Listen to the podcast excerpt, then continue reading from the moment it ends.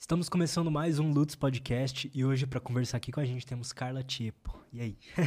Tudo, Tudo bem? Tudo jóia. Beleza? Prazerzaço estar aqui com você. Obrigado por ter aceito o convite, assim. Eu, eu te conheci tem um tempinho, assim, eu vi... Acho, alguém me mandou seu Instagram, se eu não me engano. Fui lá, dei uma olhada, é, li um pouco do seu livro. É, acho que lançou em 2019, foi isso? Foi. Li um pouco desse livro e falei assim, pô, vai ser um papo legal, vamos, vamos trocar ideia. Papo cabeça, pelo menos. É, a gente tava falando aqui em off, né? Que, pô, ainda bem que tem uma galera ainda que tá, tá buscando conhecimento, né? Tá buscando desenvolvimento pessoal e etc. Bom, se apresenta um pouco pra gente, Joia. por favor. Bom, é, a estrada é longa, né? Porque quando a gente vai ficando mais velho, a biografia vai aumentando proporcionalmente. Mesmo que você não tenha feito coisas incríveis, vai aumentando o número de anos, né? Mas eu tenho uma história engraçada, porque eu de forma apaixonada, resolvi fazer veterinária. Eu acho que assim, 90% das pessoas que escolhem veterinária o fazem por tendências infantis de eu gosto de bichinho. E agora que você entra na faculdade, você descobre que não é bem isso, né? Tipo, que é médico de bicho, portanto, faz coisas de médico e, e no fundo assim, o que mais me desmotivou foi que a gente trabalhava para o ser humano, não para o bicho, sabe? Como assim? Tipo, é, é, a, é, o dono que paga, é o tutor que decide. Então, se ele resolver que ele não vai fazer o, tratamento, não vai fazer, sabe? Tipo, o, o, animal que é quem está sofrendo não tem chance de decidir. E quem decide não está com dor.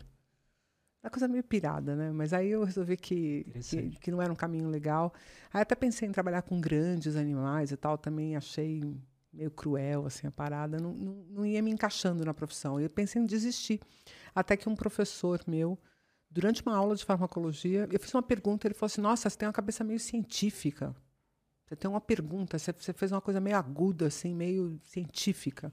É? Ele falou: É, você devia pensar nessa possibilidade de fazer uma iniciação científica para você ver qual que é. Aí foi que eu comecei e nunca mais parei.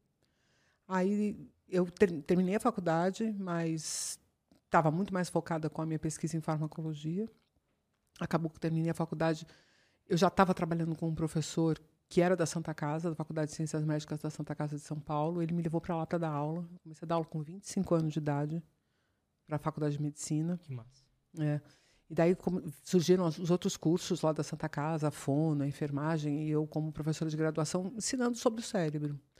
E aí os meus alunos da graduação começaram a levar informações que eu trocava com eles em sala de aula, porque eu dava aquela medicina, mas eu também dava, tipo assim, como que a consciência como que a gente aprende. Coisas curiosas né, que a neurociência pode trazer, justamente para cativar o aluno, para ter eles comigo. Pô, imagina, 120 jovens de 19, 20 uhum. anos que às vezes acharam que já acabou, né? Já ganhei, já entrei na faculdade de medicina. Tipo, o que mais eu posso fazer? Zerei a vida, né? E está mal começando, então você tem que convencer o cara de que ele só está começando. E ele achando que ele zerou. tipo, é meio, meio, meio louco isso. E aí, então, você tinha que né, convencê-lo de outras formas, de que, puxa, isso é legal, é um tema legal. E aí começou a explodir a história, porque essas pessoas começaram a levar para suas famílias, para os seus amigos, as sacadas que a gente tinha em sala de aula. E aí, algumas pessoas de outras áreas começaram a me procurar para dar cursos livres.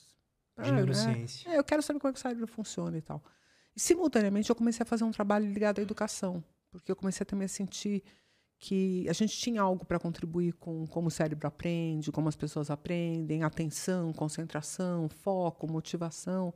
E a pedagogia ou a psicologia não tinham essa visão biológica ou do cérebro na sua, né, na, na, sua construção de conhecimento. E eu comecei a achar que tinha um espaço ali para trabalhar. Também fui mãe, né, cara? Isso mexe um pouco com a gente. Meu filho hoje tem 25 anos, mas nessa época que eu estava com essas questões, ele era um garotão que estava entrando no, no Fundamental 2, assim, sabe? Tipo, sexto, sétimo ano, já meio pé da vida com a, com a escola, assim, já meio, meio querendo. Que, né, não é um bom momento para a gente falar sobre essas coisas, mas explodir a escola. Uhum. tipo, e, ah, odeio, não gosto, não consigo, várias queixas. E eu, eu menino inteligente, sagaz, sabe? Mas não conseguia ser convencido pela escola de que aquilo era um caminho legal para ele, né? muda de escola, botei numa escola mal papo cabeça, assim, equipe, achando que eu tinha abafado, ele continuava. eu falei, tem alguma coisa errada aí nessa história. Eu comecei a mergulhar, a, a me perguntar sobre essas coisas. No fim, o que aconteceu? Eu acabei deixando a minha carreira científica meio de lado para me tornar uma divulgadora científica. Aí, obviamente, que as redes sociais me ajudaram nisso. Mas desde 2009 que eu tenho uma empresa de cursos, Daí eu montei uma consultoria para empresas, depois uma consultoria para escolas, depois uma editora, porque eu sou chata, né? Tipo, ah, eu quero, quero, publicar um livro. Ah, vou te dar 10% do livro. Não, não vai ser desse jeito. Então, desde que eu faço minha própria editora, né? Que massa. E aí as pessoas me acham meio louca, porque cada ideia que eu tenho, eu monto um CNPJ. Né? Mas isso é ótimo. E por que o cérebro? Por que, que você decidiu é, espalhar a palavra do cérebro? O que, que te encanta? Olha, é, para mim, primeiro, é Sistema conhecimento novo, geral, né? É, assim, na verdade, a gente foca no, no, cérebro porque é o lugar onde a gente, de fato, se diferencia dos outros animais, né? E cérebro mesmo é um pedaço do encéfalo, né? Quando a gente fala cérebro propriamente dito, a gente está falando de, das áreas mais nobres do sistema nervoso. Porque o que, tudo que está na cabeça é o encéfalo. E aí tem outras áreas que não são assim, então nobres são super importantes, né? Até se você quiser, eu posso contar uma piada de fisiologista para você. Conta. Tem dois palavrões, pode? Pode. Então, tá bom. É, eu sempre conto essa piada em sala de aula, então por isso que eu vou compartilhar com você e com as pessoas que te acompanham.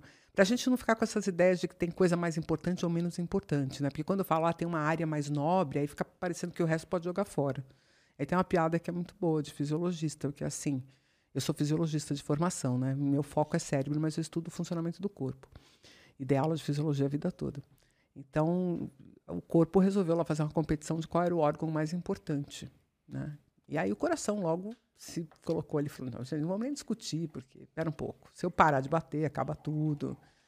Definitivamente eu sou o mais importante, não tem nem como a gente questionar isso, está tudo certo, né? É o, é, é, o coração.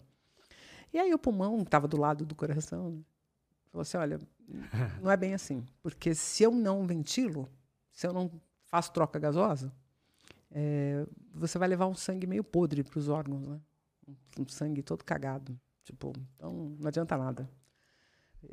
Você pode bater o que você quiser, que se eu não trabalhar, você não serve para nada. Aí pô, o cérebro que estava ouvindo aquilo falou: para aí, gente, eu que comando esse cara, né? O pulmão, ele próprio não faz nada, sou eu que inflo, desinflo, eu que comando o movimento respiratório. Então, beleza, gente, tá resolvido, sou eu, né?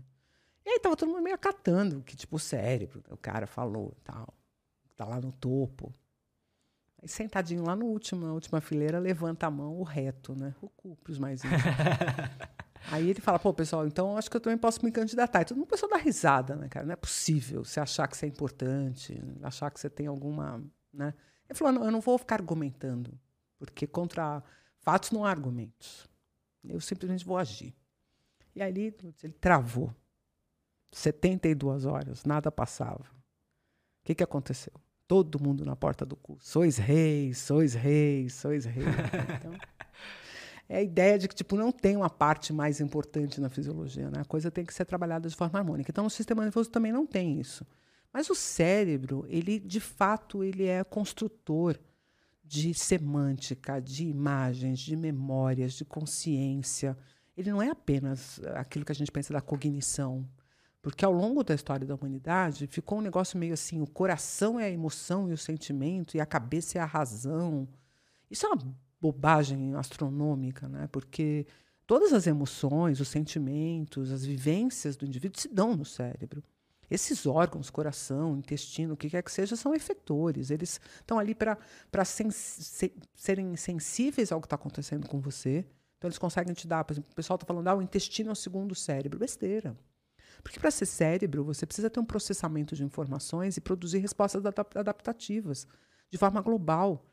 E o teu intestino não vai ser capaz de fazer isso sozinho. Ele vai mandar sinais para o cérebro. Isso sim, isso ele faz com enorme competência, porque ele tem uma rede de neurônios muito boa. Então ele é capaz de detectar o que você está comendo, qual é o ambiente que você está, qual é o tipo de nutriente que você tem qual é o tipo de bactéria que está contaminando ali, né? Contaminando é uma palavra ruim, mas que está habitando o teu trato gastrointestinal para te ajudar, inclusive nas suas funções digestórias. E com base nessas informações, ele consegue gerar comportamentos através do cérebro. Sozinho ele não faz nada. Então não dá para ele ser um segundo cérebro. Ele é um, um órgão de recepção e de, de, um órgão efetor, como o teu bíceps é, sabe? O teu bíceps também está detectando o movimento do teu braço e o cérebro vai lá e comanda o braço, entendeu? Então, o corpo como um todo funciona como grandes sensores, alguns mais importantes, outros menos importantes. A pele é super importante. né? Recobre todo o corpo e produz tato para tudo quanto é lado. Mas e o intestino também tem uma área de, de contato absurda. Então você tem informações super privilegiadas sobre o teu ambiente, sobre a tua, a tua capacidade adaptativa.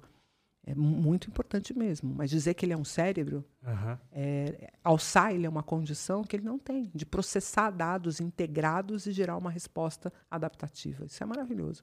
Então, é um encantamento, né, cara? Mas eu posso dizer para você que no começo foi a área mais misteriosa que eu me defrontei na farmacologia. Porque quando eu comecei a estudar farmacologia, do ponto de vista científico, né?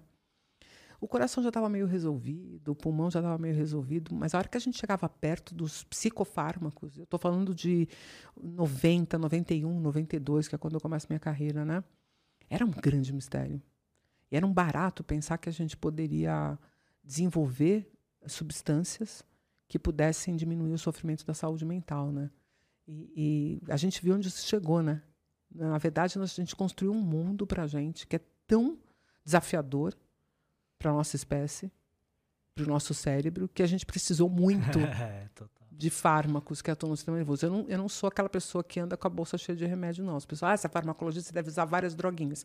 Muito pelo contrário. Quanto mais a gente conhece, menos a gente usa. Né? Não por nada, não vou condenar nem, nem jogar pedra, porque não é esse o caso, mas eh, quanto mais você conhece, mais você consegue prevenir essas etapas que te levam a precisar da medicação. E eu não estou falando de doenças graves, não estou falando, por exemplo, se eu fosse diagnosticada com esquizofrenia, ou com demência, ou com pânico, eu teria que me medicar, mas eu estou dizendo essa coisinha do Rivotril nosso de cada dia Sei. sabe? Esse usinho que é um uso, na minha percepção, irresponsável e que a gente poderia eh, driblar esse uso, trabalhando mesmo um gerenciamento emocional adequado. Então, esse conhecimento que eu trago, ele é um conhecimento que pode transformar vidas, entendeu? Eu acredito nisso, de verdade. E é por isso que eu continuo eh, trabalhando sério nessa divulgação, porque tem muita gente fazendo divulgação em neurociência. Mas nem tudo é muito bom. Muito pelo contrário, muita coisa é muito ruim de gente que ouviu o galo cantar não sabe aonde. Porque nós estamos falando do sistema mais complexo. Assim, sabe com quem que a gente rivaliza? A queda de braço? Neurocientistas versus astrofísicos. Tipo, é isso, a complexidade dessas duas ciências, a astrofísica e a neurociência. O resto é considerado, assim, ciência fácil, vamos dizer assim. Brincadeira, né? O pessoal já vai começar a jogar pedra. Mas não é, não é isso, é no sentido de que é tão complexo o sistema. E complexo não é complicado. Complexo é um sistema que tem variáveis que se, são interdependentes de tal sorte que você não consegue estimar como que elas vão operar. Você não tem predição. Não dá para você dizer, pô, se eu der esse estímulo, o cérebro vai reagir dessa forma. Não tem isso. E acho que o fato dele estar totalmente linkado com a, com a percepção que a gente tem da nossa vida, né? A forma que a gente vive, vê o mundo e percebe as informações, interpreta, é uma das coisas pra mim que eu acho que faz ele ser tão fascinante pra, pra galera, sabe? Pra todo mundo. É. Assim, a psicologia ocupou esse espaço, né? Durante muito tempo, de ser a ciência que discutia como a gente percebe o mundo e tal. Só que sabe qual é o grande problema da psicologia? Toda vez que ela busca simplificar-se, ela fica errada. Porque ela, na, na- na simplificação, a psicologia se torna o que a gente chama de folk psychology, psicologia popular. Uma relação de causa e consequência muito simplista. E é esse o lugar que o neurocientista corre o risco de cair. Nesse simplismo de falar assim, ah, porque se liberar ocitocina, você vai sentir amor. Sim, eu já ouvi falar muito nisso. Ah, dopamina é, é- é motivação. Na época falavam que era só prazer, né? É, hoje a gente já conseguiu mudar pelo menos essa ideia, né? Porque, de fato, você não libera dopamina quando você sente prazer. Você libera dopamina quando existe a chance de você sentir prazer. Para que você se engaje naquele comportamento. Né? É uma predição de prazer. Por isso é motivacional. Toda vez que você sente uma motivação alta é porque você tem uma predição de bem-estar, uma predição de que pelo menos um mal-estar vai ser tamponado. Né? Não obrigatoriamente recompensa é uma sensação positiva. Recompensa, às vezes, é você tomar um analgésico. Tem gente que é apaixonado no seu analgésico. Gente que tem dor de cabeça recorrente, Aham. enxaqueca e tal, que não se trata direito, pega e bota um monte de analgésico na bolsa. E esse analgésico passa a ser uma tara dessa pessoa. Se ela sai de casa sem o analgésico, ela. Nossa! Aí que ela tem a dor de cabeça e tal. Você já viu pessoa que tem asma, bronquite asmática, que usa aquelas bombinhas? Se ela esquecer a bombinha em casa, o que acontece? Não, essa pessoa ela tem verdadeiro amor naquele negócio, aquilo é dopamina pura. Porque aquilo salva ela de um dos sofrimentos mais dramáticos que ela sofre. Então, recompensa nem sempre é se sentir bem. Recompensa é deixar de se sentir mal, por exemplo. Isso é uma coisa louca, né? Porque é, é relativo, né? Então, vão ser coisas que vão te motivar. A gente fala muito sobre a questão do, do vício, em geral, né? E vício não só em substância química tal. Vício, vício. Vício em internet, vício em pornografia. No começo, você busca aquilo para ter a recompensa.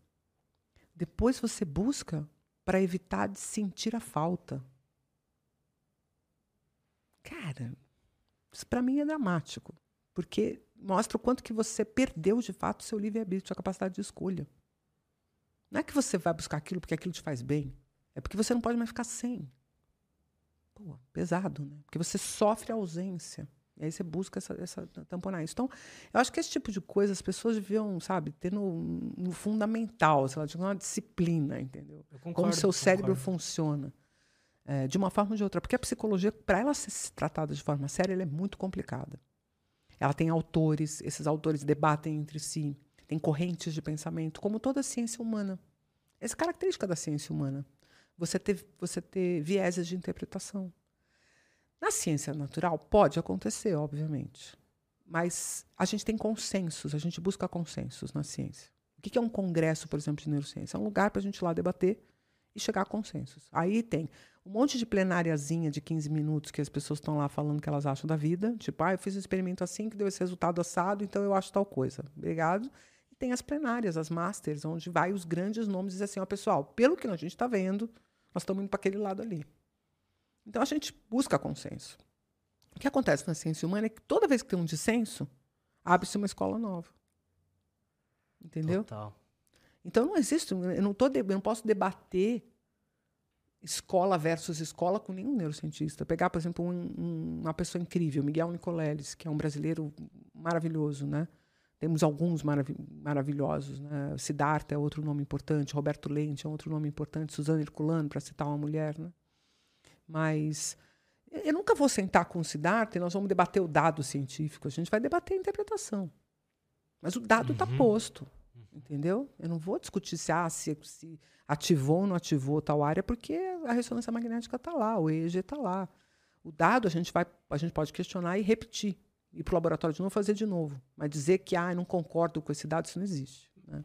Mas o que, que- Você acha que hoje em dia dá pra ter psicologia sem neurociência, assim? Então, esse é um ponto super legal que você trouxe. Porque se a gente vai para fora do Brasil, em escolas que eram já originalmente menos psicanalíticas, por exemplo, algumas escolas europeias ou nos Estados Unidos, onde nasce terapias cognitivas, comportamentais, por exemplo, que são de alguma forma herdeiras do behaviorismo, é, você já encontra. Eu, eu tive agora em Boston, em agosto passado.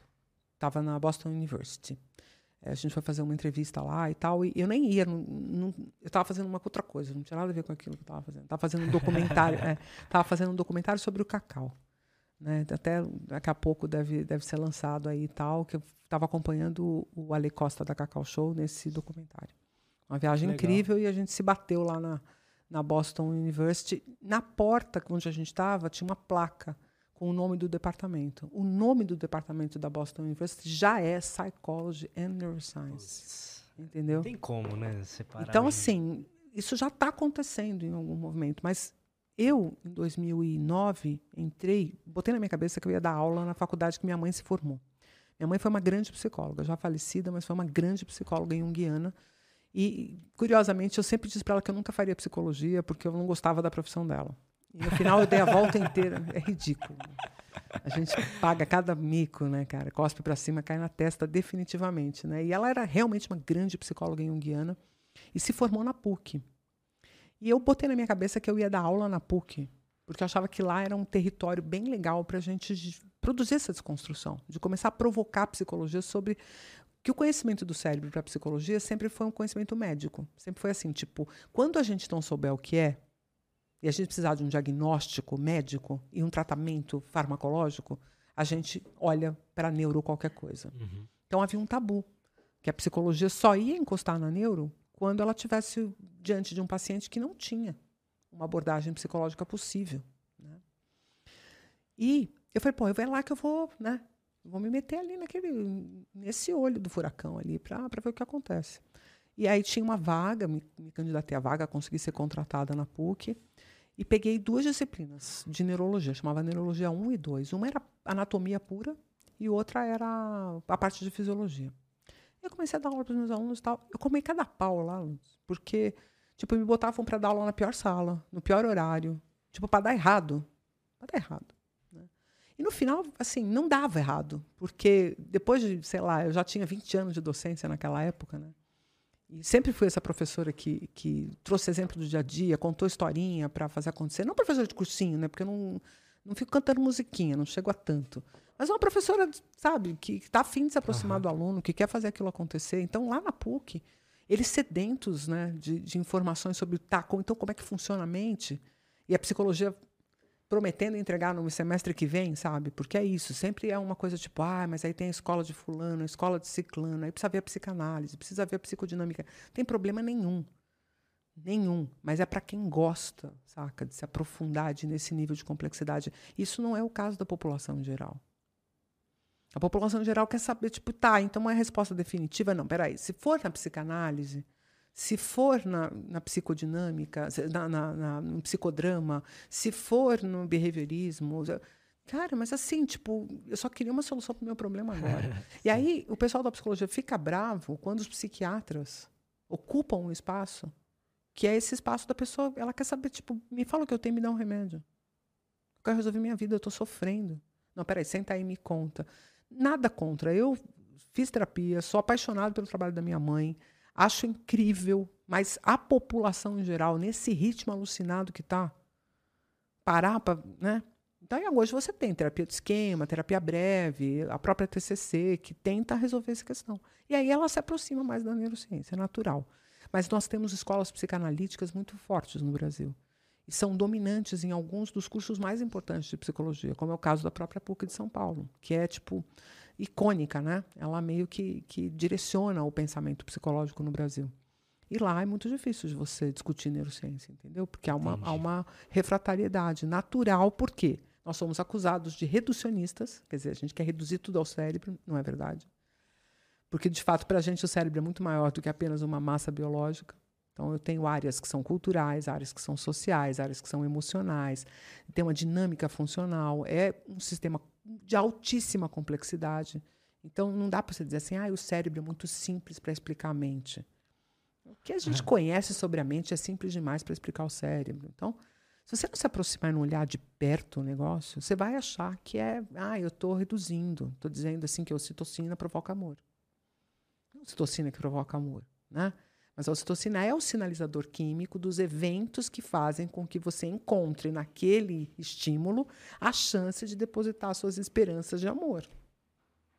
É um pouquinho mais complicado. Mas a ocitocina está no jogo? Tá. Ela vai ser liberada vai ser um marcador de comportamento? Vai. Porque ela é o efetor final. Há uma computação cerebral que diz assim: ah, Estou aqui no Lutz, é legal, o papo dele é ótimo, gostei do ambiente, não parei de falar um minuto até agora, né? Empolgadíssimo e tal. Então aqui cabe. Eu, eu me sinto confortável o suficiente para ter uma vivência química aqui que faça eu querer voltar, que faça eu querer chamar você para a gente tomar uma, entendeu?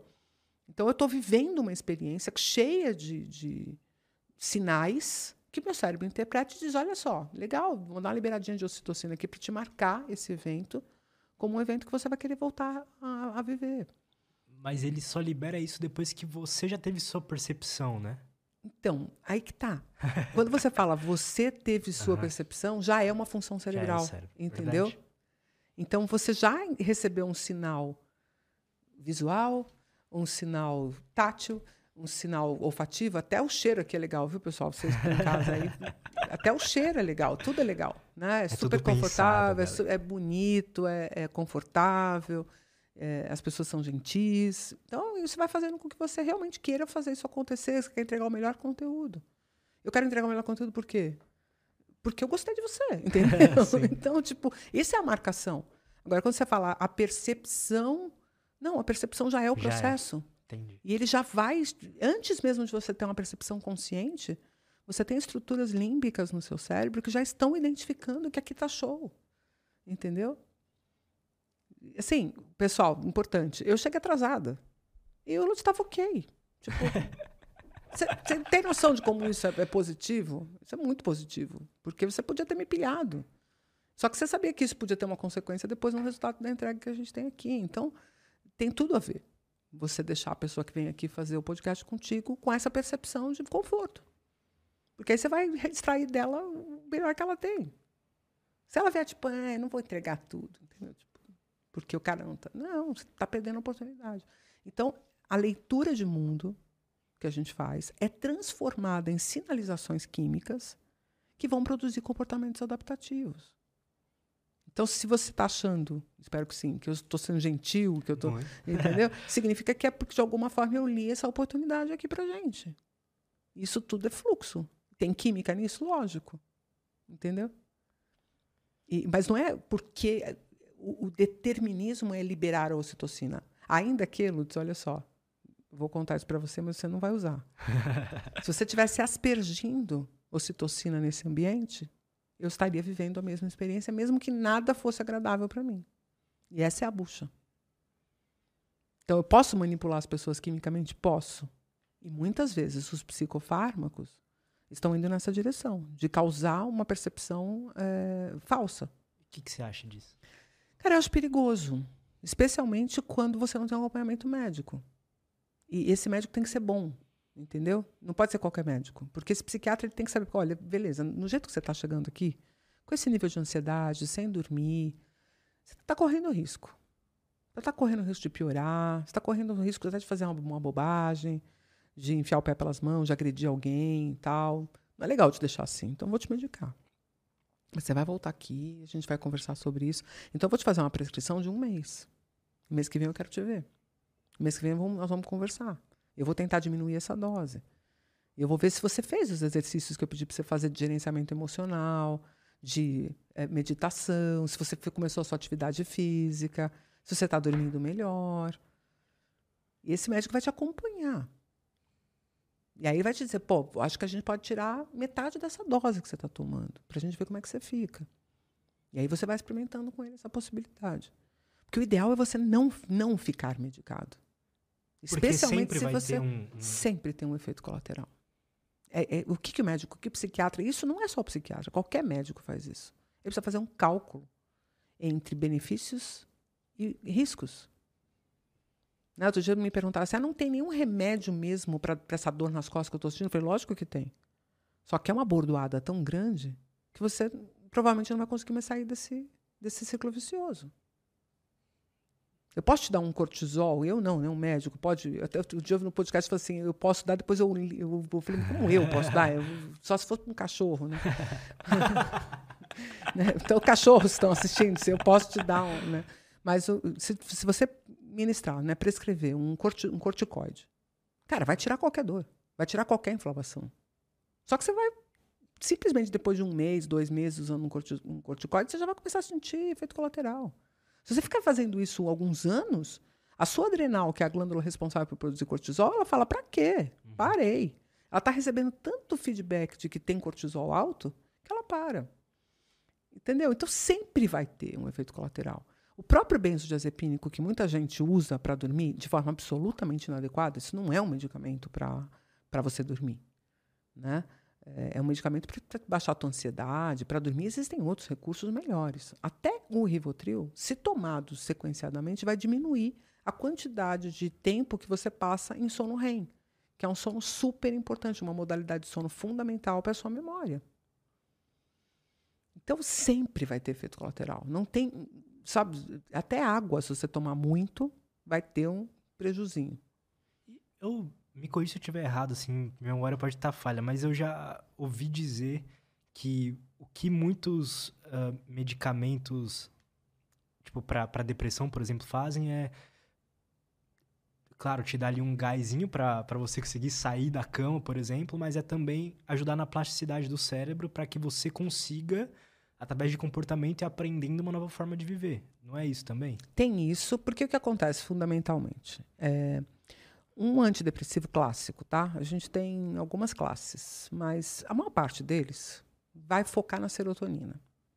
Pode ter outros que atuem também em dopamina, dopamina e serotonina, ou noradrenalina e serotonina. Mas por que serotonina? Serotonina é o neurotransmissor que, quando ela está em baixas concentrações, ela é a causa da ansiedade. Serotonina baixa, cara, tem uma correlação com ansiedade enorme. E à medida que você vai conseguindo aumentar o nível de serotonina, você vai saindo desse quadro de eu não sei o que, que vai acontecer para um quadro de parece que está tudo bem. E você chega num nível assim, caraca, eu estou fazendo as coisas certas com as pessoas certas nas horas certas. Tipo, tá tudo encaixado na minha vida. Né? Então eu brinco com os meus alunos assim, pessoal, eu preciso da minha dose de serotonina diária, então, por favor, vocês gostaram da aula? né? Porque é isso, tipo, eu vim aqui com, com a minha dopamina alta, querendo fazer o melhor negócio, mas eu preciso que você no final diga assim, pô, realmente. Ou eu própria tenho que encontrar mecanismos de reconhecimento daquilo que eu estou fazendo. Porque senão você nunca vive o apogeu daquele, daquele teu comportamento adaptativo. Eu fiz tudo que me disseram que eu tinha que fazer, né, internamente. Eu estava motivada para para agir, para dar aula, para vir, para levantar, para pôr a roupa e tal. Fiz tudo isso. Cheguei aqui e a coisa não aconteceu. Tá bom, um dia não aconteceu, tudo bem, vou tentar de novo. Dois dias, três, quatro, cinco, seis, a vida, um mês. Vai ficando com a sensação, tipo, nada do que eu faço está encaixando. Cadê meu lugar no mundo? Para que, que eu vim aqui? Aí começa aquelas perguntas tipicamente que está se jogando na depressão. Por que, que eu vou levantar? Por que, que eu estou fazendo isso que eu estou fazendo? Por que, que eu estou saindo com essas pessoas? Por que, que eu estou namorando com esse cara? E aí você vai entrando num looping, porque fica parecendo que nada tem sentido. Aí cai dopamina, cai adrenalina, que seriam os seus motivadores, você não levanta da cama nem para tomar banho, no fim da história. Então, quando você começa a tomar a medicação, você começa a ter mais chances de viver essa experiência. Por quê? A maior parte dos medicamentos reduz a recaptação de serotonina.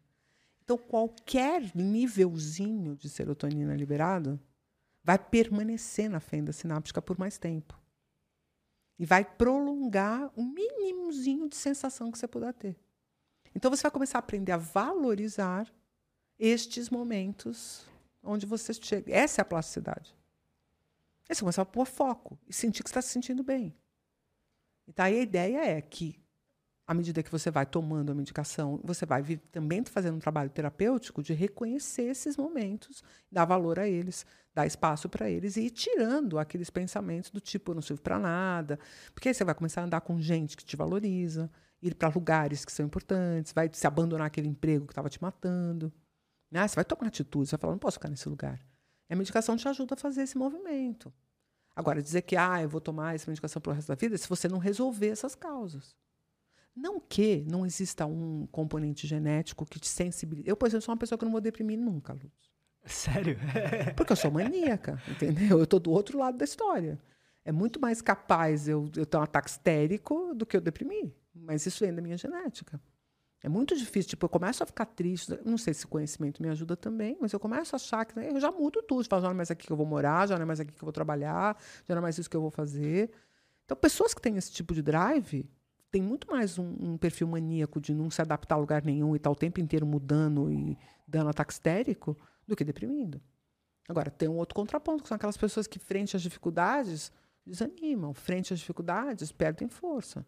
Tem um perfil genético aí, tem um perfil de personalidade, tem a história de vida, tem pais e mães que não dão uma força também, né, que não ajudam, uhum. né, que sempre estão criticando, estão sempre dizendo que a pessoa não presta, que não faz nada direito, né. É, eu mesma incorri nesse erro assim várias vezes. Eu tinha um moleque, né, tem um moleque, agora ele é um homem, mas já foi um moleque e aqueles moleques que, tipo, não queriam nada com nada, né? Eu já, muitas vezes eu falei isso para ele. Hoje eu fico, eu toda hora eu lembro e falo, desculpa, filho, aquela frase. Né? Tipo, desculpa isso, porque não era isso que eu queria dizer, eu só queria criar impacto. Uhum. Né? impacto idiota. Mas é isso, a gente é imaturo, né? Devia ter brevê para ser pai e mãe, Lu devia ter um negócio, fazer umas horas de treinamento em algum lugar. Não podia ser assim, tipo, Acho que qualquer franco ser, atirador. Qualquer ser humano que você ama, assim, a gente não aprende a lidar bem com tipo, alguma coisa que tá te incomodando, sabe? É, que você tem uma expectativa, né? É, de que a pessoa te entregue algo que, que, que faça valer aquele momento, né? Ser mãe é um negócio, imagina, nove meses na barriga. Depois pare. Depois amamenta. Depois cuida todos os dias. Até hoje. Sábado passado nós brigamos porque ele me ligou para perguntar qual era a marca do óleo que ele tinha que pôr no carro. Eu falei, mas escuta, essa altura do campeonato você ainda não resolveu isso, sabe? Então, é, filhos são eternos, né? Ele vai ouvir isso, vai ficar pé da vida comigo. Mas é isso, filhos são eternos, né? Depois ele me, me convenceu de que eu é que era controladora demais e que se ele fizesse a coisa sozinho eu ia brigar com ele. E eu tive que dar razão, que pode ser que seja isso mesmo. Então, a, a gente vive dinâmicas psicológicas que vão levando a gente para um lugar. E o que a medicação faz é tentar reverter isso na marra, na porrada, saca? Tipo, daqui que eu vou aspergir ocitocina aqui. Meu, meu podcast não é muito legal, mas eu vou dar, jogar uma ocitocina aqui que todo mundo vai adorar, entendeu? Caramba. É, é fantasiar uma história para poder tirar o cara daquele lugar que ele está. Então, você finge que tem serotonina, ou você diminui a ação ali do, do, do glutamato, dos neurotransmissores excitatórios com benzodiazepínico. O que você faz? Tipo, você deprime toda a função cerebral com benzodiazepínico. Já foi pior. A gente já usou barbitúrico, que aí era uma porrada, né? O benzodiazepínico é uma, uma revolução, é uma evolução desse, desse cenário. E ok, vai ter hora que vai precisar. Quando minha mãe morreu, eu tomei, né? Porque tem hora que, tipo, para que, que eu vou ficar lidando com isso assim, na, de cara limpa, saca? É a mesma coisa que você tomar um pileque, porque, tipo, uma coisa deu muito errado, sabe? Pode. Não estou dizendo que não pode. Não sou essa pessoa careta que, tipo, permaneça careta o tempo inteiro. Estou bem longe disso. Estou bem longe disso de verdade. Porque eu acho que tem hora que a gente, como ser humano. Que legal isso. Se a gente for buscar visão. lá, sei lá, é, 3 mil anos atrás, você já tinha. Eu acho que é essa, esse o tempo. Já tinha relato de camelo que chupava fruta fermentada, saca? Você tem, tem uma história muito bonita, você já viu de golfinho que fica brincando com um peixe que é alucinógeno. Esqueci o nome do peixe agora. Mas é, Mas sei, é, é o baiacu. Ele, ele é meio, ele é até, para nós ele envenena, né? Mas para eles não. Dá só uma alucinadinha, assim, tem um efeito alucinógeno. Cara, juntam uns golfinhos em rodinha e ficam trocando baiacu. Tipo, fumando baseado, praticamente. Passando beck então... com o baiacuzinho, né? Lá o golfinho. Quer dizer, então, a, é da nossa natureza precisar desconectar um pouco dessa, dessa piração, que é perceber o mundo, né? Perceber o mundo é uma coisa bem louca, todos os sentidos ativados e a nossa, nossa mente tentando predizer futuro o tempo inteiro, baseada num passado cheio de sentimentos. É fácil. Não é trivial. Então, não é, não é problema nenhum a gente precisar dar umas aliviadas, entendeu? Só não pode isso ser a regra, o jeito de viver, a única saída. Às vezes a pessoa ela utiliza essas coisas, mas para viver num mundo de fantasia o tempo inteiro, né? Tipo, meio anestesiada com. É. Sei lá, a pessoa bebe o dia inteiro, um exemplo. Então, e o problema que daí é que eu te falei. Vai se criar uma relação com aquela substância dentro do organismo que você já não vai mais beber para você se sentir bem. Você vai beber para evitar de se sentir mal. Aí você vai ficar agressivo, porque na verdade passa a ser uma condição quase que de. de... O alcoolista, né? Eu tive a oportunidade de conviver com um alcoolista na minha casa. E o alcoolista, ele, ele, ele pelo álcool, ele perde toda e qualquer noção de afeto, empatia, relação, ele se, se perde. E aí você fala, puta, quem é que está sofrendo, né? A família sofre muito, mas a pessoa, aí ela bebe. Aí ela bebe, ela calma. Aí ela lembra do que ela fez. Cara, é quase impossível conviver com essa com esse Dr. Hyde, né? Jekyll Hyde, assim, né?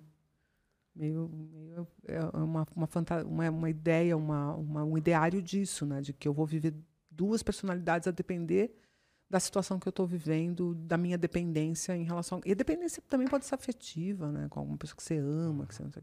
Então, é isso. É, o barato é a gente ter um nível de autoconhecimento, de autodesenvolvimento, de autoconfiança.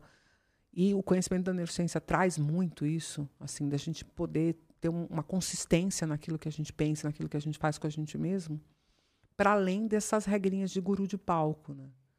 E esse esse pô, contingente absurdo de influências que são influências de lifestyling, né? O que aconteceu, gente? Agora eu fico assistindo alguém para ver como ele faz para eu fazer igual sem eu nem conhecer essa pessoa. Eu nem sei se o resultado que ela está me contando ali na internet é o que ela usufrui de fato. Ou se ela, na verdade, é um grande deprimido. Né? Quantos influências que a gente Vê, o cara, ah, é foda, daqui a pouco um mês É tá em depressão, se socando de, de remédio. Então, como é que você vai modelar uma pessoa dessa? Não é para modelar ninguém. Eu não faço lifestyle. Ninguém sabe como eu vivo, o que eu vivo, o que, que eu faço. Eu dou, às vezes eu conto uma outra história da minha vida. Agora, no Nada Trivial, que é o canal novo do YouTube, eu estou me arriscando mais. Falando mais da minha vida, falando mais de coisas. Mas não para fazer, sabe, façam como eu. Às vezes eu conto assim o que não é para fazer, saca? Cara, olha só, esse caminho aqui não deu muito certo. Eu tenho, eu entendeu? tenho uma, uma teoria sobre isso, é porque a maioria dessa galera de lifestyle é a única coisa que elas sabem passar sobre a vida delas, sabe? Elas, elas não estudam, por exemplo, neurociência pra tentar falar que tal coisa gera tal efeito. Não, elas vão falar, não, eu me comporto assim, ele sabe da vida dele, claro, então é isso que me trouxe meus milhões, sabe? Mas às vezes nem tem uma relação, sabe? Não, E às vezes é mentira. Às vezes é mentira e às vezes é, é- são outras circunstâncias que trouxeram aquele resultado. Nem sempre as pessoas que conseguem ser melhor sucedidas são as que são mais felizes. Eu conheço gente que passa perrengue, mas é super feliz e curte a vida e tem uma energia incrível e está passando perrengue e às vezes me liga para pedir duzentão, entendeu? Mas é uma pessoa que está sempre para cima porque tem uma opção de construções, imagético rico, eh, vive bem dentro da sua, da sua dinâmica relacional com as pessoas. Como é que é isso no cérebro? Tipo assim, a felicidade no cérebro, essa. Cara, é, é é uma. Imagina o seguinte: imagina que você tem. eh, imagina que essa sua sala aqui tivesse quatro ou cinco luzes dimerizadas de cores diferentes. tá? E dimerizada você sabe, você pode Aham. aumentar ou diminuir a intensidade a seu bel prazer. O seu cérebro, especialmente numa região do tronco encefálico, existe uma área que a gente chama de formação reticular, que tem várias funções associadas ali, mas fundamentalmente tem muitos neurônios que saem daquela região como se estivessem levando uma síntese para espalhar para tudo quanto é lado. Como assim, Carla? Vamos lá. Então, contei para vocês. Estou me sentindo bem, né? não estou nem vendo o tempo passar, que está super legal bater esse papo com você e tal. Qual é a síntese que meu cérebro está nesse momento? O que, que ele está dizendo? Está dizendo, pô, cara, tá ótimo aí, podemos passar a tarde toda aqui. O que, que isso significa em termos práticos? Que eu tenho, nesse exato momento, uma liberação de neurotransmissores dessas luzes dimerizadas, que tem uma combinação ótima que me faz querer permanecer nisso aqui. Então, digamos que eu, eu tenho um tantinho de adrenalina, mas que não é nada que me deixe nervosa ou ansiosa, é um tantinho que me deixa com a postura ereta. Eu não estou aqui largada na cadeira. Entendi. Eu estou tá, em prontidão. Daí eu tenho uma boa dopamina, porque eu quero, estou motivada para fazer isso, e já começo a experimentar uma serotonina a partir da, do teu olhar, da forma como você está se relacionando comigo. Então, isso cria uma luz de uma cor. E essa cor, que seria o estado geral, vamos dizer assim, é a analogia é essa, né? Você poder misturar tudo isso e dizer, pô, com essa mistura, esse ambiente está agradável. Agora, se essa adrenalina sobe mais um pouco, porque você começa a me pilhar, ou você me agride em alguma coisa e tal, e dá uma subida nessa adrenalina, rapidamente essa cor pode mudar de um estado de felicidade para um estado mais raivoso, ou mais irônico, onde eu começo a também te alfinetar, entendeu? Aí vai ter diminuído a serotonina. Isso pode criar também uma dinâmica aí de estamina, que também é um neurotransmissor que, que tem um pouco de pilha nele. Quando você toma antistamínico, já ah, desmaia, né? Então, a estamina também tem esse lugar de dar uma pilinha e tal. Ou pode ser uma entrada de, de acetilcolina. Assim, quando a gente terminar aqui, que você fala assim, ó, Carla, acabou, tá legal? Fala, ah, tá entregue. Então, acetilcolina, eu relaxo e vem um banho de serotonina. Então, é outra cor. Eu já, eu já não estou mais pronta para ação, mas eu estou curtindo o resultado da ação. Então, você imaginar que a gente tem essas, essas luzezinhas e que você manipula elas internamente. Não porque você controle, vai dizer, não, porque a pior coisa do mundo é você falar, não vou ficar nervoso. Você fica nervoso para não ficar nervoso, entendeu? Mas você já conhece, pelo seu autoconhecimento, o que, que te acalma. E Você vai buscando esse recurso para você trazer alguma coisa que diminui a tua adrenalina para dar essa equilibrada, que passou do ponto. Se baixar muito a adrenalina, você deita no sofá e dorme. Então, eh, sabe? É tipo, é como se você tivesse que ter esse O tempo inteiro mexendo nos potenciômetros ah, pá, pá, pá, ali. é, exatamente. Entendeu? Quanto que eu vou dar de cada coisa? Só que você não consegue fazer isso conscientemente, né? Então você tem que produzir experiências, estar no lugar, as pessoas, as salas, vai fazer mindfulness, não vai, se vai fazer atividade física não vai. é, suas são as escolhas. Você vai percebendo, né? Eu tenho Porque muito te- isso assim nos dias do podcast, porque pô, eu sou muito ansioso e tal, mas nos dias do podcast eu sei o que fazer pra eu ficar mais de boa, sabe? É, porque, Conseguir estar presente aqui. é, porque tudo pode acontecer, né? O, o entrevistado pode chegar atrasado, ou pode não vir, como já aconteceu conosco, né? Que eu já te dei cano. já- imagina o, o- entrevistado atrasado que já deu cano, tipo, qualquer coisa mais ansiogênica do que isso. né? E é isso, é você poder daí é, trabalhar com essa perspectiva de, cara, não é que eu controlo as coisas, mas eu sei o que me leva aos lugares. Isso é um nível de autoconhecimento absurdo. E olha, você vai errar. Eu não estou dizendo que minha vida, ah, eu estou o tempo inteiro com a, com a luz que eu escolho. Estou bem longe disso. Isso é besteira. Mas, cara, poder saber que isso é um caminho, uma possibilidade. Por exemplo, você me diz, ah, eu estou há seis meses fazendo uma dieta. Chama, é uma dieta dramática, Lutz. Chama-se cetogênica. Pensa num negócio que é tipo sofrimento. É isso. Meu irmão, que é médico, e é meu irmão também, que eu não sei se isso é bom ou se é ruim, definiu que, tipo, se eu não fizesse o que ele me estava mandando, ele não ia mais nem ser meu médico. Porque eu estava indo para um lugar que, tipo, estava muito equivocado. Né? E ele falou, "Não, você tem que tomar um choque. Eu estava ficando pré-diabética, estava bem acima do peso e tal. Ele falou, é, para você isso aqui acabou. Cara, como é que você consegue tirar 100% do carboidrato? Porque, não, tipo, ah, é 5% da dieta é carboidrato. Não é nada. Se você cheirar uma bolacha, já, já deu, né? Então, zero carboidrato. Eu tenho que pensar que eu, por exemplo, gosto muito de carne. Eu gosto de carne.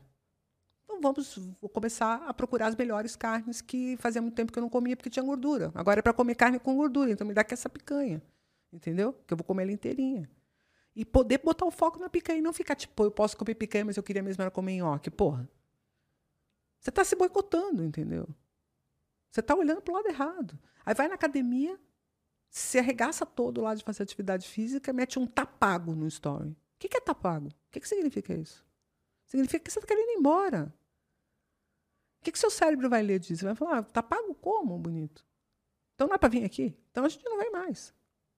Então não vai adiantar a sua consciência ficar, eu quero ir, porque a primeira gota de chuva que cair lá fora, você vai falar, puta, chovendo é foda de ir na academia.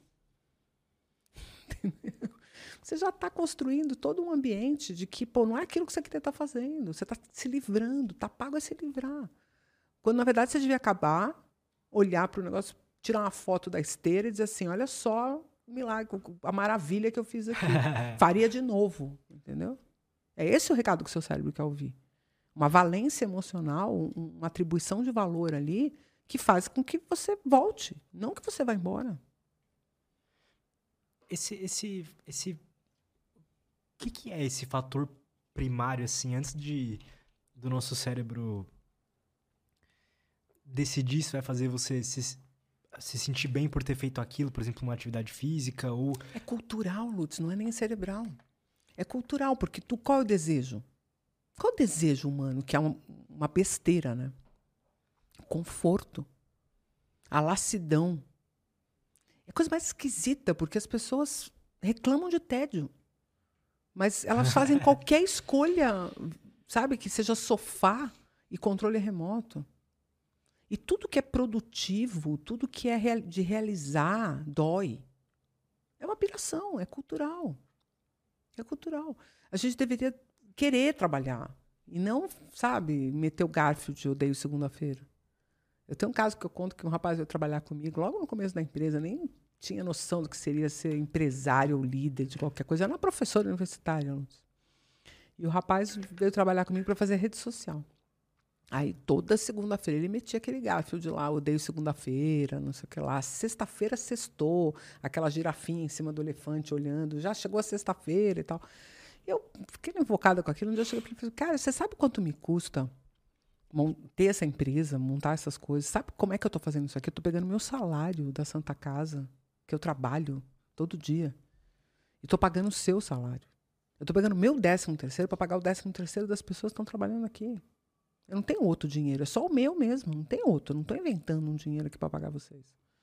E você acha que eu estou fazendo isso para você odiar? Estou fazendo isso para você amar. Estou fazendo isso porque eu quero bem a você.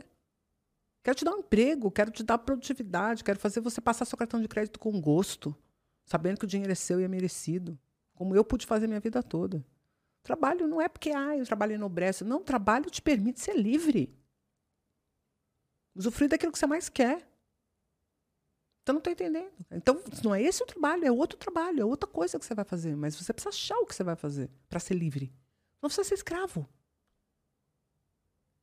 Quem não trabalha é escravo de alguém. Alguém manda nessa pessoa. Pode ser uma esposa com seu marido. Se ela for sustentada pelo cara, ela vai ter que pedir dinheiro para comprar calcinha. É, é uma questão de liberdade que nós estamos tratando aqui. Ele ficou muito chocado, porque era um garotão, né? Aí parou de pôr a Portugal. Entendeu? Porque para mim é cultural. As pessoas ficam namorando com esse lugar do rei grande, bonachão, romano, morrendo lá de tanto tomar vinho e comer, sabe? E acha que isso que é, que é perspectiva de sucesso. Eu não acho que seja. Quando passo meu cartão de crédito, eu gosto de passar com gosto, dizer, pô, esse grana é minha, eu ganhei ela, posso fazer o que eu quiser com ela, me arrebentar, entendeu? Sou livre, ninguém me conta o que eu vou fazer com o meu dinheiro. Porque eu tenho, eu tenho a nobreza do trabalho na minha vida. E tudo bem, e, e isso não é sacrificante. Quem me conhece sabe que para dar uma aula sexta, sábado e domingo sem parar, o nego fica chocado, que eu fico 24 horas, 8 horas no sexta, 8 horas no sábado, 8 horas no domingo que é um curso que eu dou que chama Imersão em Neurociência, fico 24 horas falando, com a mesma energia. Quando termina o curso, tem que pegar a pazinha e vir me recolher, porque não tem mais nem não tem um passo para dar. Isso é uma das coisas que eu tento que eu tento melhorar, que eu tô tentando melhorar em mim, faço terapia por causa disso e tal, é uma dificuldade em, em eu acho que muitas pessoas são assim também, em em ser grato pelo que você conquistou, sabe? Ao invés de estar tá sempre tentando mais e mais e mais e mais. Também é cultural, porque tem essa história do winner, né? De que a gente tem que ser o, melhor de, de, todos. Tipo, cara, que loucura. O melhor de todos no mundo que tem 8 bilhões de pessoas. Tem que ser muito bom, né? Não precisa ser o melhor de todos. Só precisa ser bom o suficiente para chegar na liberdade que você quer conquistar. No nível de liberdade. Ah, mas eu quero andar de jatinho para cima e para baixo. Beleza. então vamos lá. Vamos Vai ter, ter que, que, sacrificar vamos mais. Ter... Né? Exato. Exato. Vai ter outros níveis de sacrifício. Né? É... ah, não, eu tô. Meu filho mesmo fala para mim, eu tô tranquilo com esse aqui. Tarará. Então, ok, então vai nesse, até esse lugar. Né? Eu, para mim, não tinha a intenção de ser empresária. Eu tinha a intenção de me aposentar aos 55 anos de idade na academia. Para quê? Para daí viver a vida esquisito, né? Quando eu fiz meus 30 e poucos, eu olhei para isso e falei, acho que não é esse o melhor plano. Porque eu tenho muito para entregar. Né? Por que ficar sonhando com esse dia de parar? Quem sonha com o dia de parar é porque faz coisas que. Eu não quero ser romântica, você só pode trabalhar com o que você gosta. Não é isso, cara. É com o valor que você quer agregar. Porque aí você vai se recompensar do valor que você agregou. Às vezes é curto prazo, às vezes é médio prazo, às vezes é longo prazo. Mas algum dia você vai, vai é, poder beber daquela fonte, daquele teu esforço. É por isso que eu acho que, por exemplo, trabalhador braçal, uma pessoa que faz um trabalho repetitivo, eu adoro essa ideia de que vai ter robô para fazer tudo isso, sabe? Não é porque eu, é, a gente sabe do tamanho da bronca que vai ser arrumar emprego para todas as pessoas e tal. Mas, cara, do que, que essa pessoa vive? Imagina uma pessoa que é uma empregada doméstica e que eu, eu, eu tenho verdadeira gratidão a elas, porque se não fosse por elas eu não poderia ter tido filho, não poderia ter feito o que eu fiz. Então eu tenho alguns nomes que eu poderia citar aqui em gratidão. E eu acho que essa forma de ser grata ajudou elas a reconhecer no trabalho delas um valor. Mas imagina uma pessoa que trabalha para alguém que não é grato, que trata mal, que sempre reclama, que sempre está pedindo alguma coisa a mais que você não fez, nunca está contente. Depois essa pessoa começa a ficar deprimida, você não entende por quê, cara. Ela tá todo dia limpando a casa de outra pessoa enquanto a casa dela tá suja, cuidando do filho dos outros quando o filho dela tá na rua. Você ainda quer que ela fique feliz ali por aquilo, sabe? Não vai dar certo. Então, ou você recompensa muito bem financeiramente para ela poder dar esse sacrifício, ou você cria condições para que ela possa usufruir também do trabalho que ela está executando. Eu hoje tenho essa filosofia com as pessoas que trabalham comigo, né? E a gente tem um negócio, todos nós temos um negócio, e quanto mais esse bolo crescer, mais cresce para todo mundo. E os que sacam isso e veem que isso é uma coisa genuína em mim ficam. Tem outros que acham que é papinho meu, entendeu? que é conversinha. Depende do quanto você se aproxima e consegue perceber por que eu estou fazendo tudo aquilo. Mas eu não estou trabalhando e tendo empresa para ficar rica, Lutz. Te garanto que não. Porque o meu rico já tinha chegado. Eu já tinha sido uma professora de sucesso de uma grande universidade, entendeu? Já tinha um salário bom, que para a maior parte das pessoas é um salário inalcançável. Então tá tudo ok. Não era milionária, bem distante disso, né? como não sou ainda hoje. Mas por que, que eu resolvi empreender? Porque eu achava que tinha alguma coisa legal para fazer, entendeu? Então, tem dia que eu acordo pé da vida, é lógico. Todo dia eu acordo, uh, não. Seria uma, uma fantasia. Mas eu busco esse lugar. Quando eu não acordo muito bem, eu penso, hoje eu não vou trabalhar? Ou hoje eu vou hoje tem uma coisa muito importante para fazer e eu vou focar nessa coisa pensando no resultado dela. Que é que eu te falo, como é que você manipula a tua dinâmica com a tua vida para encontrando sempre a melhor solução. Que, que sistema, se é que existe isso, do cérebro você acha relevante que a gente aprenda o funcionamento? Ah, dopamina. É? Dopamina. Cara, para começar para algum lugar, dopamina. Entender o que, que a dopamina é. Só que por aí. Quê? Por quê, cara? Porque ela, daqueles canais que a gente viu, é o mais contundente. Tá bom, quando você tem uma liberação de adrenalina gigante, cara, você levanta um carro para tirar seu filho debaixo dele. Certo? É muito contundente. Mas vou te contar uma história que é possível que você tenha vivido. Vai ter passeio na escola. Você acorda às quatro da manhã, sozinho, arruma uma mochila e fica esperando a hora de ir. Isso é dopamina. Então, do ponto de vista do tipo de comportamento que ela é capaz de suscitar e sustentar, ela é muito importante, porque ela, é, ela te acorda, ela te tira da inércia, ela faz você ir atrás das coisas. Então, quando você está com a dopamina equilibrada, geralmente você está com a vida equilibrada. E quando você desequilibra a dopamina, é a hora que a, que a tua vida vai para o buraco. Eu fiz um, um, texto uma vez, foi o único texto que eu, que eu é, escrevi na internet que viralizou. É, o Quebrando Tabu publicou. Até teve depois uma menina que mandou uma mensagem no post original do Facebook, um post no Facebook que eu escrevi de madrugada. Acordei no meio da madrugada com essa sensação, assim. escrevi sobre essa dinâmica da dopamina na sociedade, né? Falando assim, depois que a gente inventou tanto jeito de subir a dopamina artificialmente, né? Então, açúcar refinado. Tipo, não tem açúcar refinado na natureza. A gente pega a cana, a beterraba, não sei o que, arranca dela o açúcar e deixa ele assim, sabe? Tipo, pronto para nos entorpecer, né? Depois, o próprio melhoramento genético da cannabis sativa, tipo, você pegar e fazer um skunk, fazer, isso também é. é a, a, a, cocaína, né, que é um refinamento de uma planta. Mas também, assim, as redes sociais. O Outback, né, que o povo fica pé da vida, mas tipo, você fica desejando ir comer no Outback ou desejando ir na Disney, porque as experiências são muito dramáticas. Então, quando você tem uma sociedade que valoriza isso, a vida é simples, o dia de trabalho, uma caminhada, uma conversa com um amigo perde valor. Você entendeu? Você seta esse valor para baixo. E aí os dias comuns ficam super difíceis da gente viver. E aí a questão é a seguinte: eu não tenho, eu termino dizendo assim, nada contra as suas experiências de alto valor dopaminérgico, nada contra. Você pode seguir escalando elas, né, ao infinito e além. Mas você precisa saber de onde vem esse tédio insuportável que você sente longe delas. Te tira toda a sua energia de existir. Porque aí você está com o que a gente chama de estreitamento de repertório. Só faço aquilo, só faço aquilo, só faço daquele jeito. Eu vou ter os amigos. Começo a fumar maconha na escola, aí eu só quero andar com o povo fumando maconha. E as outras pessoas que não fumam, que podiam me acrescentar num monte de coisa e tal, não quero, porque elas não fumam. Né? Então aí eu, ah, então eu vou começar a jogar videogame. Eu quero jogar só videogame. Ah, mas e essa coisa aqui da escola, super legal, esse projeto, tá? não quero saber desse projeto da escola. Então a escola está lá se esmerando, inventando projeto para tentar seduzir as crianças no videogame o dia inteiro. É, não tem como competir em dopamina, né? É, porque o cara do videogame fez o videogame pensando em dopamina, entendeu? Você pega um Candy Crush. Você já Nossa, se viciou nisso aí? Eu já, eu já joguei. Eu, eu de, de, moleca jogava videogame, mas no meu tempo era telejogo. Não vou nem te contar o que é, porque você vai achar tão tosco. Você vai falar, como é que isso podia liberar dopamina em alguém? Mas liberava. Que era dois pauzinhos, assim, uhum. que brigavam um com o outro, assim, com uma bolinha. Você podia jogar tênis, futebol ou paredão. No telejogo. E... Mas também joguei Atari, etc e tal. E, mas eu, eu mais joguei videogame quando meu filho era pequeno. para ficar com ele. E ele, ele ficava assistindo eu jogar. Era muito engraçado. Ele não queria jogar, ele queria assistir eu jogar, porque ele achava que eu era hábil. Tal. Eu joguei Ragnarok. Ah, que legal. Tive um sumo sacerdote sem ma... é. Quando Nossa, eu nunca esperaria Nunca esperaria, é verdade.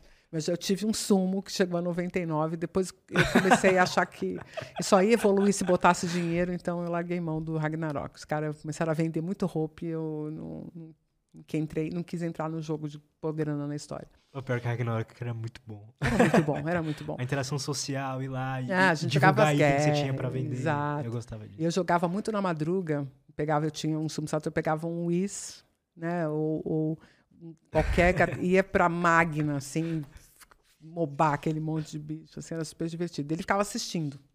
Era barato de assistir. Então, joguei muito videogame e tal.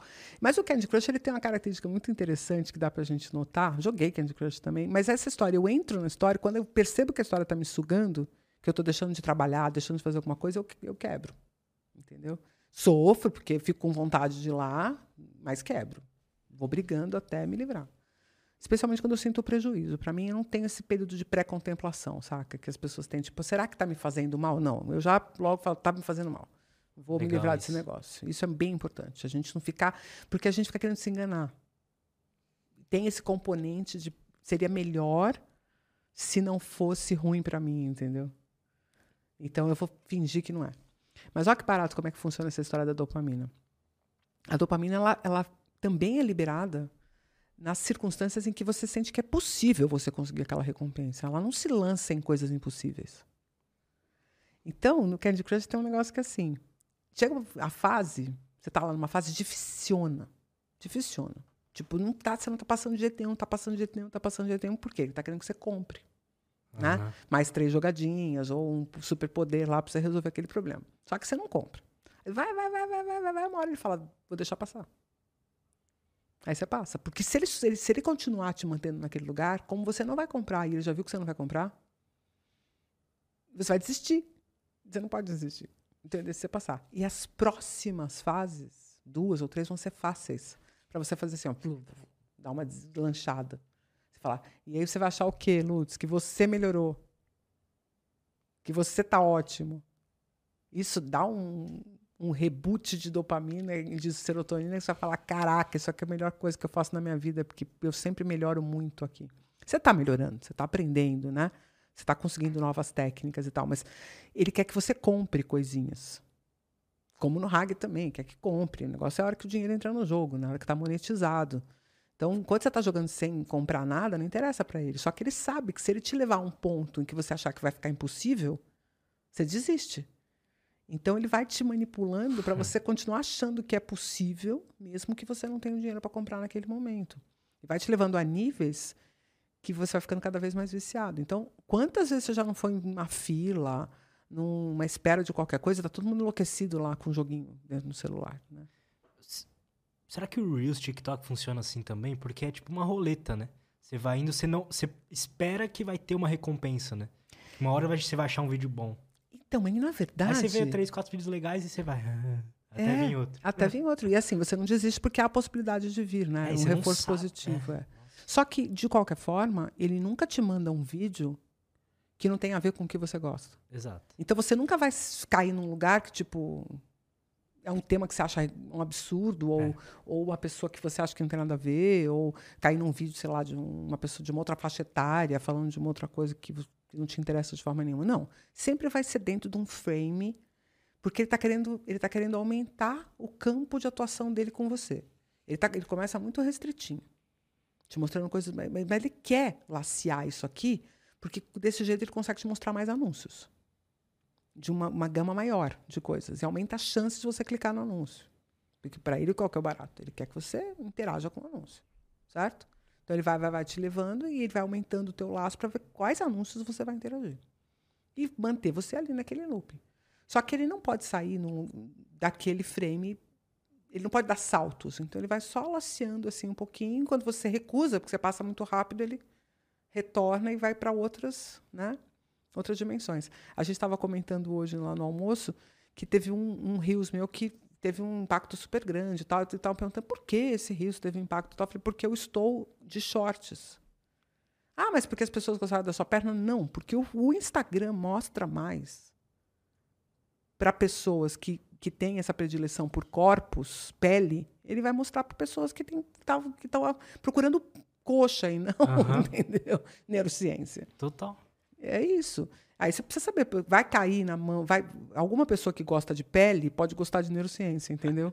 Então aí ganhamos, deu certo pra gente, que trouxe mais um seguidor.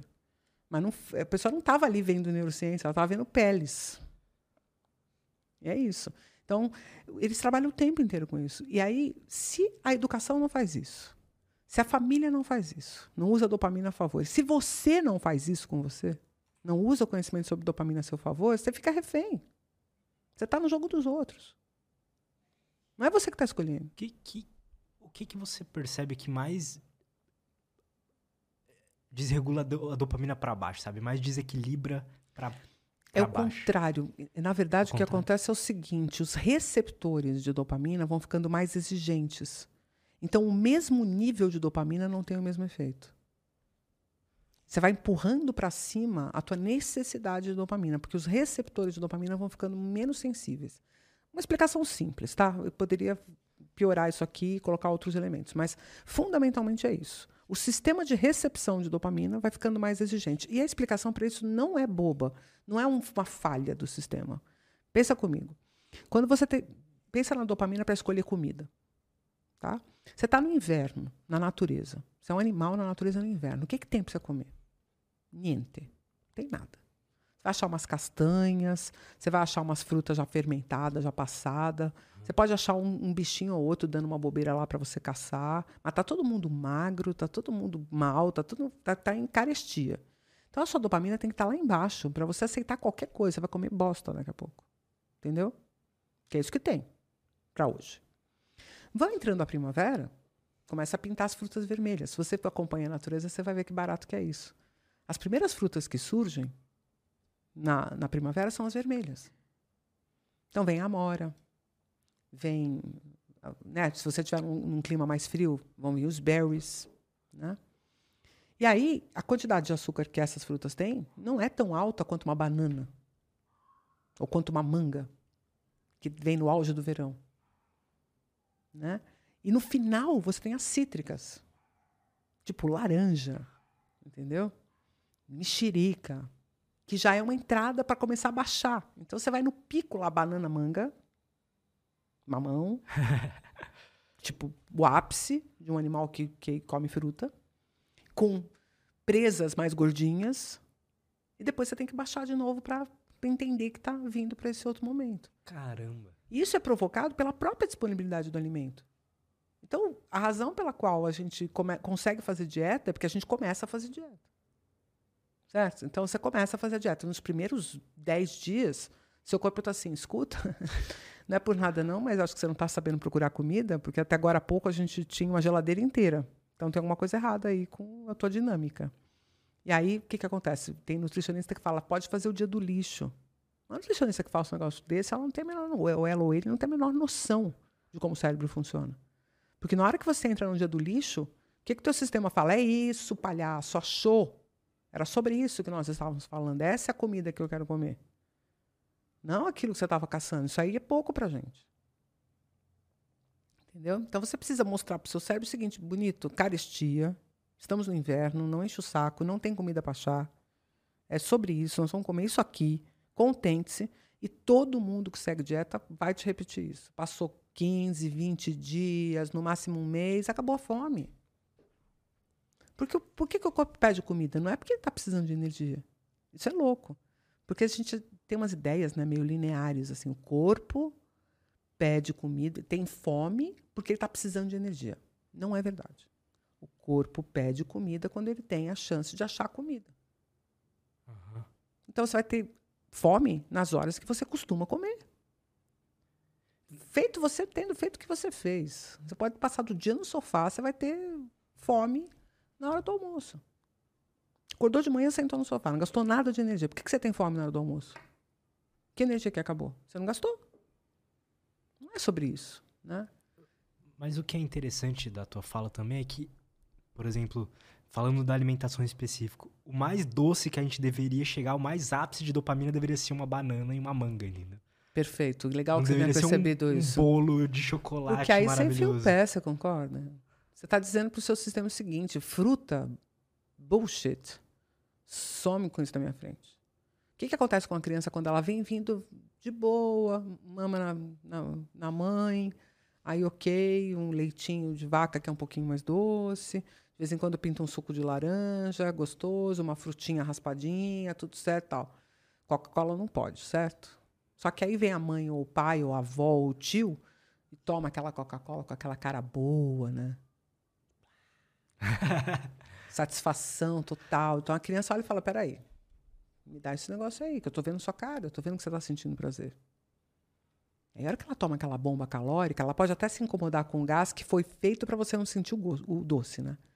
Porque quando a Coca-Cola está sem gás, você fala que parece xarope? Porque ela sempre foi xarope. Só que o gás te Total. faz achar que, que você está comendo, tomando uma coisa refrescante. Mas, na verdade, você está tomando uma bomba de açúcar. Aí, essa bomba de açúcar é absorvida, o que, que acontece no cérebro da criança? Só coca a partir de hoje. Pelo amor de Deus, não me venha com suco de laranja. A não ser que ela tenha sentido a aversão ao doce extremo da Coca-Cola, porque foi um salto muito grande para ela. Aí ela pode nunca tomar refrigerante na vida, porque ela sentiu aquela aversão daquele doce. Não tem gente que se arrepia com coisa muito doce? Aham. Essas pessoas vão continuar magras, não é meu caso.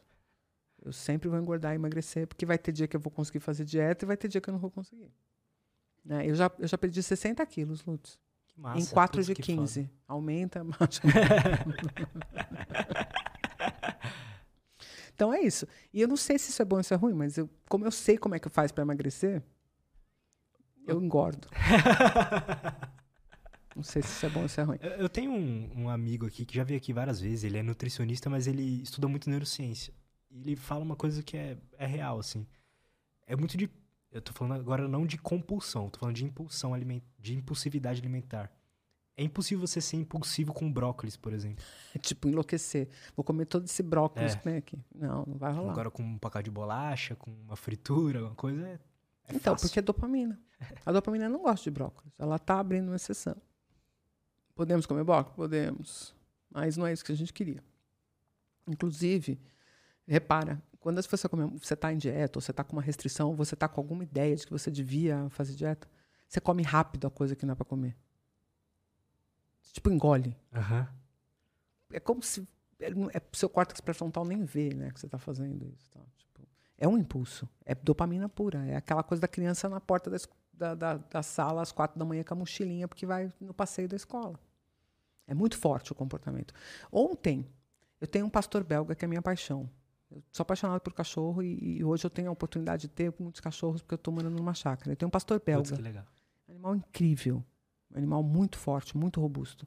Eu estava de noite, umas 8 horas da noite, com ele na frente da casa, assim, e na nossa frente, assim, tem uma área e depois tem um mato. Depois tem um riozinho e um mato. Então ele fica muito encasquetado com um bicho que vem do mato, sabe? Tipo, porque vem, eles entram, vem cobra, vem porco-espinho, vem do mato, né? Mas como eles, os cachorros estão ali, eles não chegam perto da casa porque o próprio cachorro se, se né, compromete de afastar.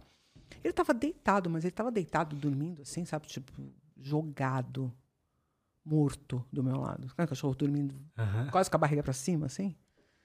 Eu não sei se foi um cheiro, se foi um som, mas ele, num start, assim, ele levantou, levantou a, a orelha e saiu correndo, mas numa velocidade assustadora. Aquilo é a foto da dopamina. A dopamina tem essa força sobre o comportamento, entendeu? Então a gente não pode negligenciar isso dizer assim, pode deixar que eu controlo. Controla nada, bonito. Você vai comer rápido e ainda vai contar uma história de por que, que você comeu aquilo, ou por que, que você fez aquilo. né? O que, que você acha que essa ditadura de dopamina que a gente vive, assim, de dopamina fácil, é, como que isso reflete na, na sociedade, assim, nas relações que a gente tem com outras pessoas? Porque eu vejo cada vez mais as pessoas ficando mais apáticas, com menos É motivação. É isso, esse é o efeito. O efeito é esse. É uma. É esse tédio, é essa sensação de que, tipo, puta, nada vai me dar aquela experiência que eu gostaria de ter ou que eu estou projetando. E o pior é que a gente modela, olha que loucura, modela dopamina na rede social. Então eu tô lá olhando a figura que viajou, que tá no barco, que tá no navio, que tá namorando um cara lindo e não sei o que tal. Eu tô modelando a dopamina. Isso aqui que para mim é sucesso. Como se eu estivesse na natureza vendo um outro macaquinho pegando uma pedra e quebrando uma castanha. Aham. Eu olho, porra, cara, esse negócio que me interessa. Acho que vou pegar essa pedra e vou tentar bater numa castanha pra ver se eu consigo comer esse negócio que tá aí dentro. Na natureza tem um negócio legal que nem as mães dão as coisas de mão beijada para os filhotes quando eles já estão no jeito de conseguir por si próprios. Então tem até um uma coisa bem interessante de um, de um experimento que foi feito com. Acho que são macaco-aranha, se eu não me engano. É uma macaca-aranha com seu filhote numa gaiola. Então eles pegam uma aranha, uma aranha mesmo, Uhum. colocam numa proveta com um pouquinho de água. E colocam lá pendurada. Só que a mãe está dormindo e o filhote está brincando na gaiola. E ele vê. E ele- eles gostam de comer aquilo meio como se fosse petisco, é snackzinho. E aí ele tenta enfiar o dedo para tirar e tal, e não consegue, porque não alcança. Aí ele puxa, tenta, ele tenta N coisas para conseguir pegar aquela aranha e não dá conta. Aí ele vai chamar a mãe, chama a mãe para a mãe ver. Aí ela vem, olha, ela não chega a enfiar o dedo, ela só põe do lado assim, ela vê que ela não vai alcançar. Ela vai no bebedouro, enche a boca de água, cospe na proveta. A aranha sobe, ela pega a proveta e come. Então, ao invés dela dar pro filhote, que é o que uma mãe humana faria, né? Que, Ela tá lou- dizendo, é assim que faz. Quando você quiser, faça. que loucura isso. Louco, né? E a gente faz tudo errado, né? Então a gente fica modelando na rede social. Se eu vejo você lá pagando de gatinho, fazendo alguma coisa e tal, eu tô modelando. Entendeu? A gente E- tem esse fator cultural que às vezes, tipo, o que é normal de animal fazer, que a gente é um animal também, a gente não faz. Não faz, não faz, não faz. A gente tem uma influência dramática nas nossas construções his- históricas, né? Histórico-culturais. É tipo, como que a gente se edificou. Então, qual é o papel da mãe, que é provedora? Porque nosso filhote nasce muito frágil e fica frágil por muito tempo. Então, quando ele poderia começar a se virar, a gente já se acostumou a não deixar, entendeu? Ele se virar. Numa outra fêmea qualquer, rapidamente o animal se. Né? A cena do Bambi. Aham. Já nasce, já, já dá um jeito de levantar e tal. Então isso não acontece na nossa espécie. A gente nasce prematuro, né? Porque por causa do cabeção. Se a gente nascesse a termo, se a gente esperasse tudo que tem que acontecer numa gestação, a gente não passaria na pelve da mãe, né? Então a gente nasce prematuro como espécie. Então logo matura o pulmão, a gente nasce. Que é depois da maturação pulmonar tem o nascimento humano. Só que a gente nasce tosco, né? Pensa, bem tosco totalmente dependente, né? E aí essa mãe passa a achar que aquele, aquele filhote precisa dela para sempre, né? Putz, isso Inferno, É, e é muito interessante. É. E eu acho assim que você pergunta uma coisa que é muito importante, né? Como é que isso impacta na, na sociedade? Eu acho que o maior impacto é as pessoas não projetarem sucesso dentro da sua própria perspectiva, dentro daquilo que ela constrói para si, e sempre modelando o que a sociedade chama de sucesso. né? Então, hoje, por exemplo, a gente tem, um, como você falou mesmo, é, uma, uma ditadura aí do, do prazer, né? do carpe diem. A gente retornou ao carpe diem, só que de um jeito bem diferente daquele dos gregos. Né?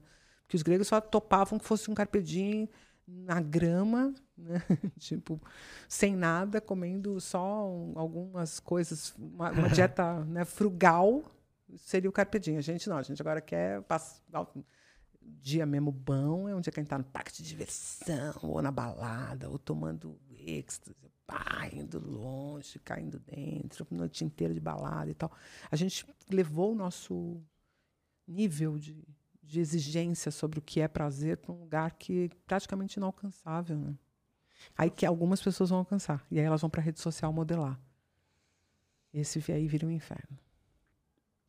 Pra uma pessoa que se identificou assim e sente que tá tá tá assim, tá tá com a dopamina desregulada e tal, existe existe um passo a passo pra ela fazer pra para começar a melhorar isso, pra gostar dos dias de tédio, dos dias simples, das coisas simples da vida?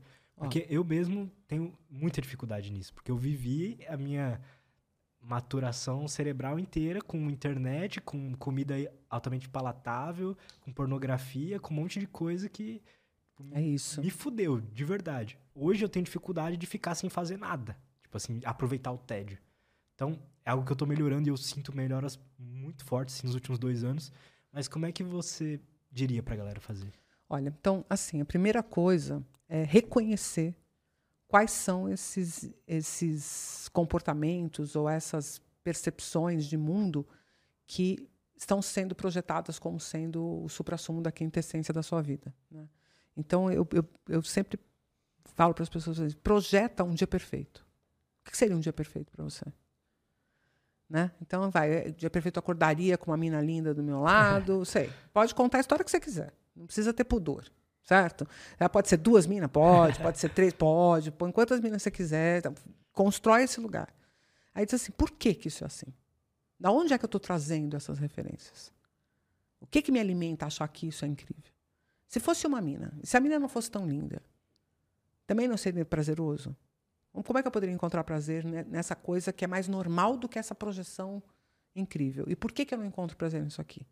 Eu já experimentei isso antes e eu comparei com isso que eu estou vivendo agora. Então eu vou começar a colocar mais dessa outra coisa na minha vida e, e começar a entender como que aquilo está me trazendo benefício sem ser o estriônico, buscar o prazer na coisa como ela é, do jeito que ela é. Meu trabalho do jeito que ele é, nas coisas, comparando com esse que eu projetei. Entendendo o quanto que esse que eu projetei é fantasioso. E não é alcançável todos os dias. Então eu posso até ter essa projeção para um dia incrível, mas eu tenho dias comuns que eu gosto de viver também. E reconhecer nessas coisas comuns o prazer que você está exagerando naquela sua projeção. Ele também está aqui, só que aqui ele, tá, ele, ele aparece de uma forma mais tímida. Aqui ele está estriônico. Uhum. Você falou da pornografia, cara. Eu acho uma das coisas mais sérias que aconteceram com a juventude hoje. Por quê? Ah, porque ser preconceituosa, você acha que. Não. Estou bem longe disso também. Né? Não tenho, eu não sou moralista. Né? Então, é difícil a gente se conectar com essa coisa mais moralista e tal. Eu não, não vou por aí. Mas eu acho que se uma pessoa só acredita que o prazer sexual venha daquele lugar da pornografia, que tudo que acontece lá é fantasioso, ninguém fica aquele tempo todo sem tirar. Ninguém tem sete ereções. Não é assim que as coisas acontecem. Pode acontecer um dia que você conheceu uma menina incrível, um cara incrível, e que você resolveu que para aquele dia você vai até o céu. Pode, mas não é assim a vida. Se você casar, então você vai descobrir que tipo acaba o sexo.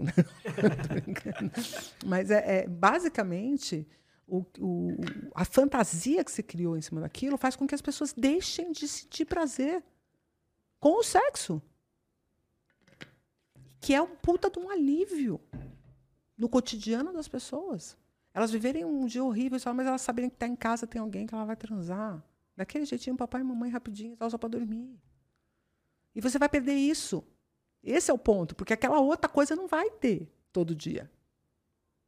A não ser que você fique muito rico fazendo e possa comprar isso todo dia para você. Mas será que você vai querer mesmo acordar todo dia com três mulheres na cama te enchendo o saco?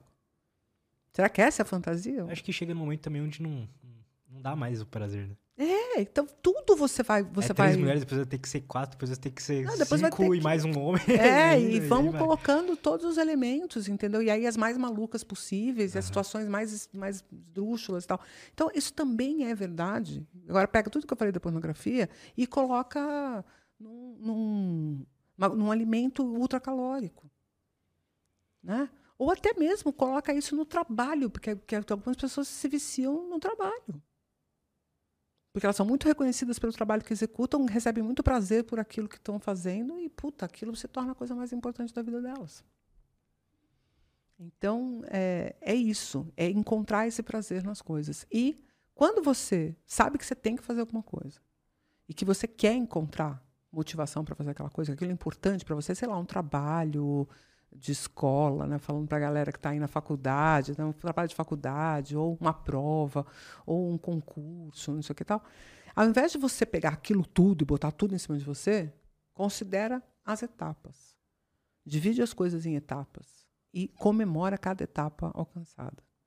Porque aí você consegue marcar com serotonina esse movimento. Quando uma pessoa quer parar de beber, que ela vai no AA, a coisa mais importante que ela escuta lá é que é só por hoje. Só hoje eu não vou beber. Não é daqui para o resto da minha vida. Então, como eu só me comprometo com hoje, é fácil. Se eu tivesse que me comprometer com a vida inteira, seria difícil. Isso é interessante, né? Imagino que tem a ver também com, com a forma que nosso cérebro funciona. né? Sim, porque ele, ele tem uma projeção de curto prazo. Se você ficar projetando, predizendo que você nunca mais vai beber, o sofrimento vai ser muito maior do que se você projetar, não vou beber hoje. Aí eu acordo amanhã e não vou beber hoje. Aí eu acordo no outro dia e não vou beber. E tem uma coisa, porque pode acontecer de você beber.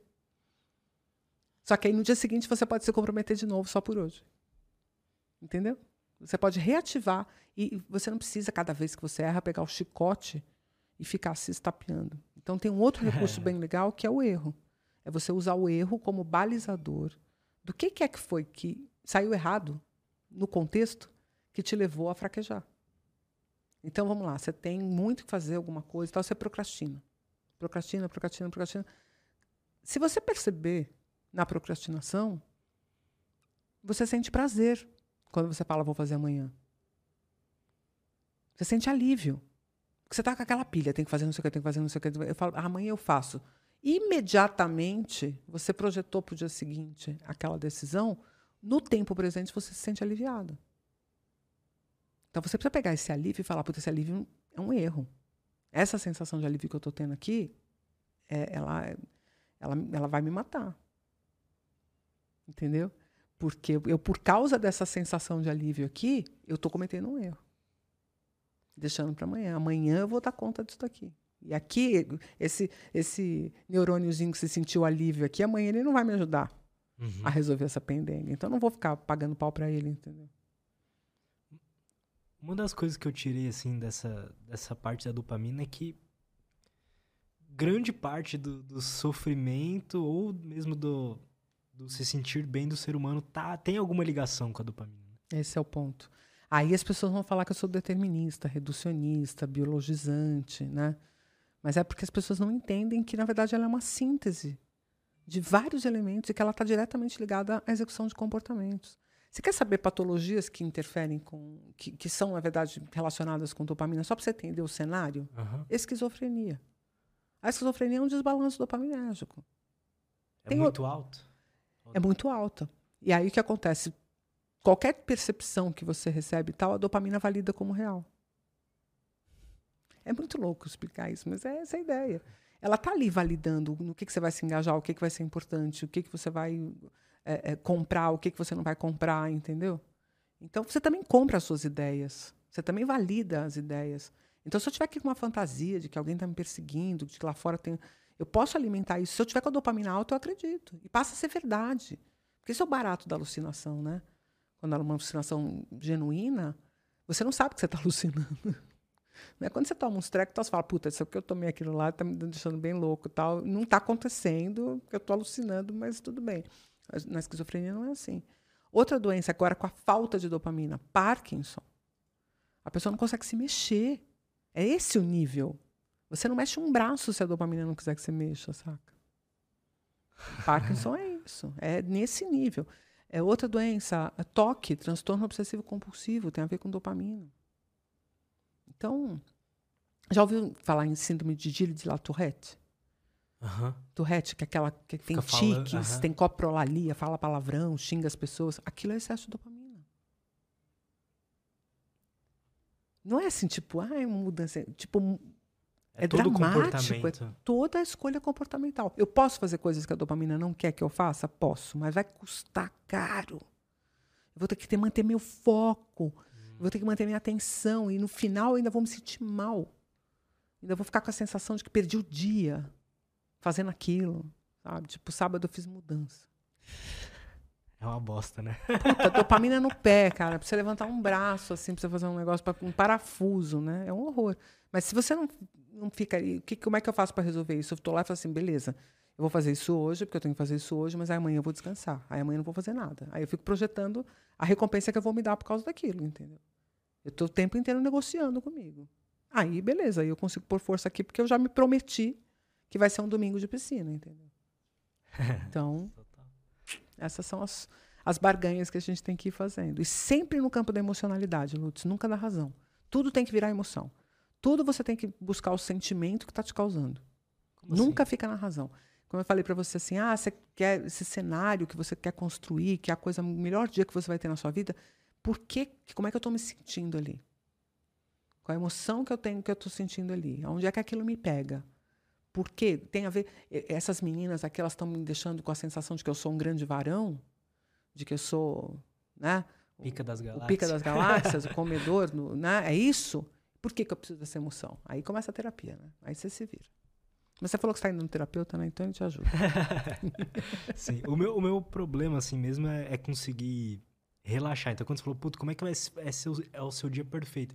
Imaginei eu, eu, conseguindo ficar de boa. Ah, tá vendo que coisa. Basicamente, a, tu, a tua dinâmica é, é, eu quero tanto fazer tudo que eu tenho para fazer e que tudo aconteça, que eu projete da forma correta e que no resultado no final seja incrível, que eu sofro para poder fazer isso acontecer, entendeu? E é isso. Precisa mesmo ser um dia incrível? É. Precisa tudo dar certo mesmo? Pois é. Carla, muito obrigado. Cara, é um prazer. Putz, eu adorei, adorei muito. Que bom, ficou feliz. Mesmo. Ficou feliz. Espero que o pessoal que está assistindo também tenha curtido. Tem uma perguntinha, eu vou pegar aqui. Tem. Enquanto eu pego a pergunta, como que a galera pode fazer para te acompanhar? Você ah, tem eu livro, tô, pode fazer eu seu tô, Eu tô todas as paradas aí, só não tô naquelas que... O TikTok, por exemplo, ainda não me viu. Ainda preciso descobrir como é que eu chego naquele lugar, porque se, for, se eu tiver que dançar, não vai dar, Lutz. Então, vamos ter que achar um outro caminho. Mas Instagram, eu tenho um perfil legal lá que eu publico bastante coisa, estou sempre produzindo. É Carla Tiepo mesmo, né? Arroba Carla Tiepo, tudo junto. É, eu estou com um canal novo no YouTube que eu queria que o povo desse uma força lá para mim, que chama Nada Trivial. Nada Trivial. Eu publico um vídeo todo dia Por com temas. Porque nada trivial, né? Se fosse trivial, não ia ter graça. eu, eu tento trazer a coisa, eu tento trazer a complexidade do tema, sem ser chata.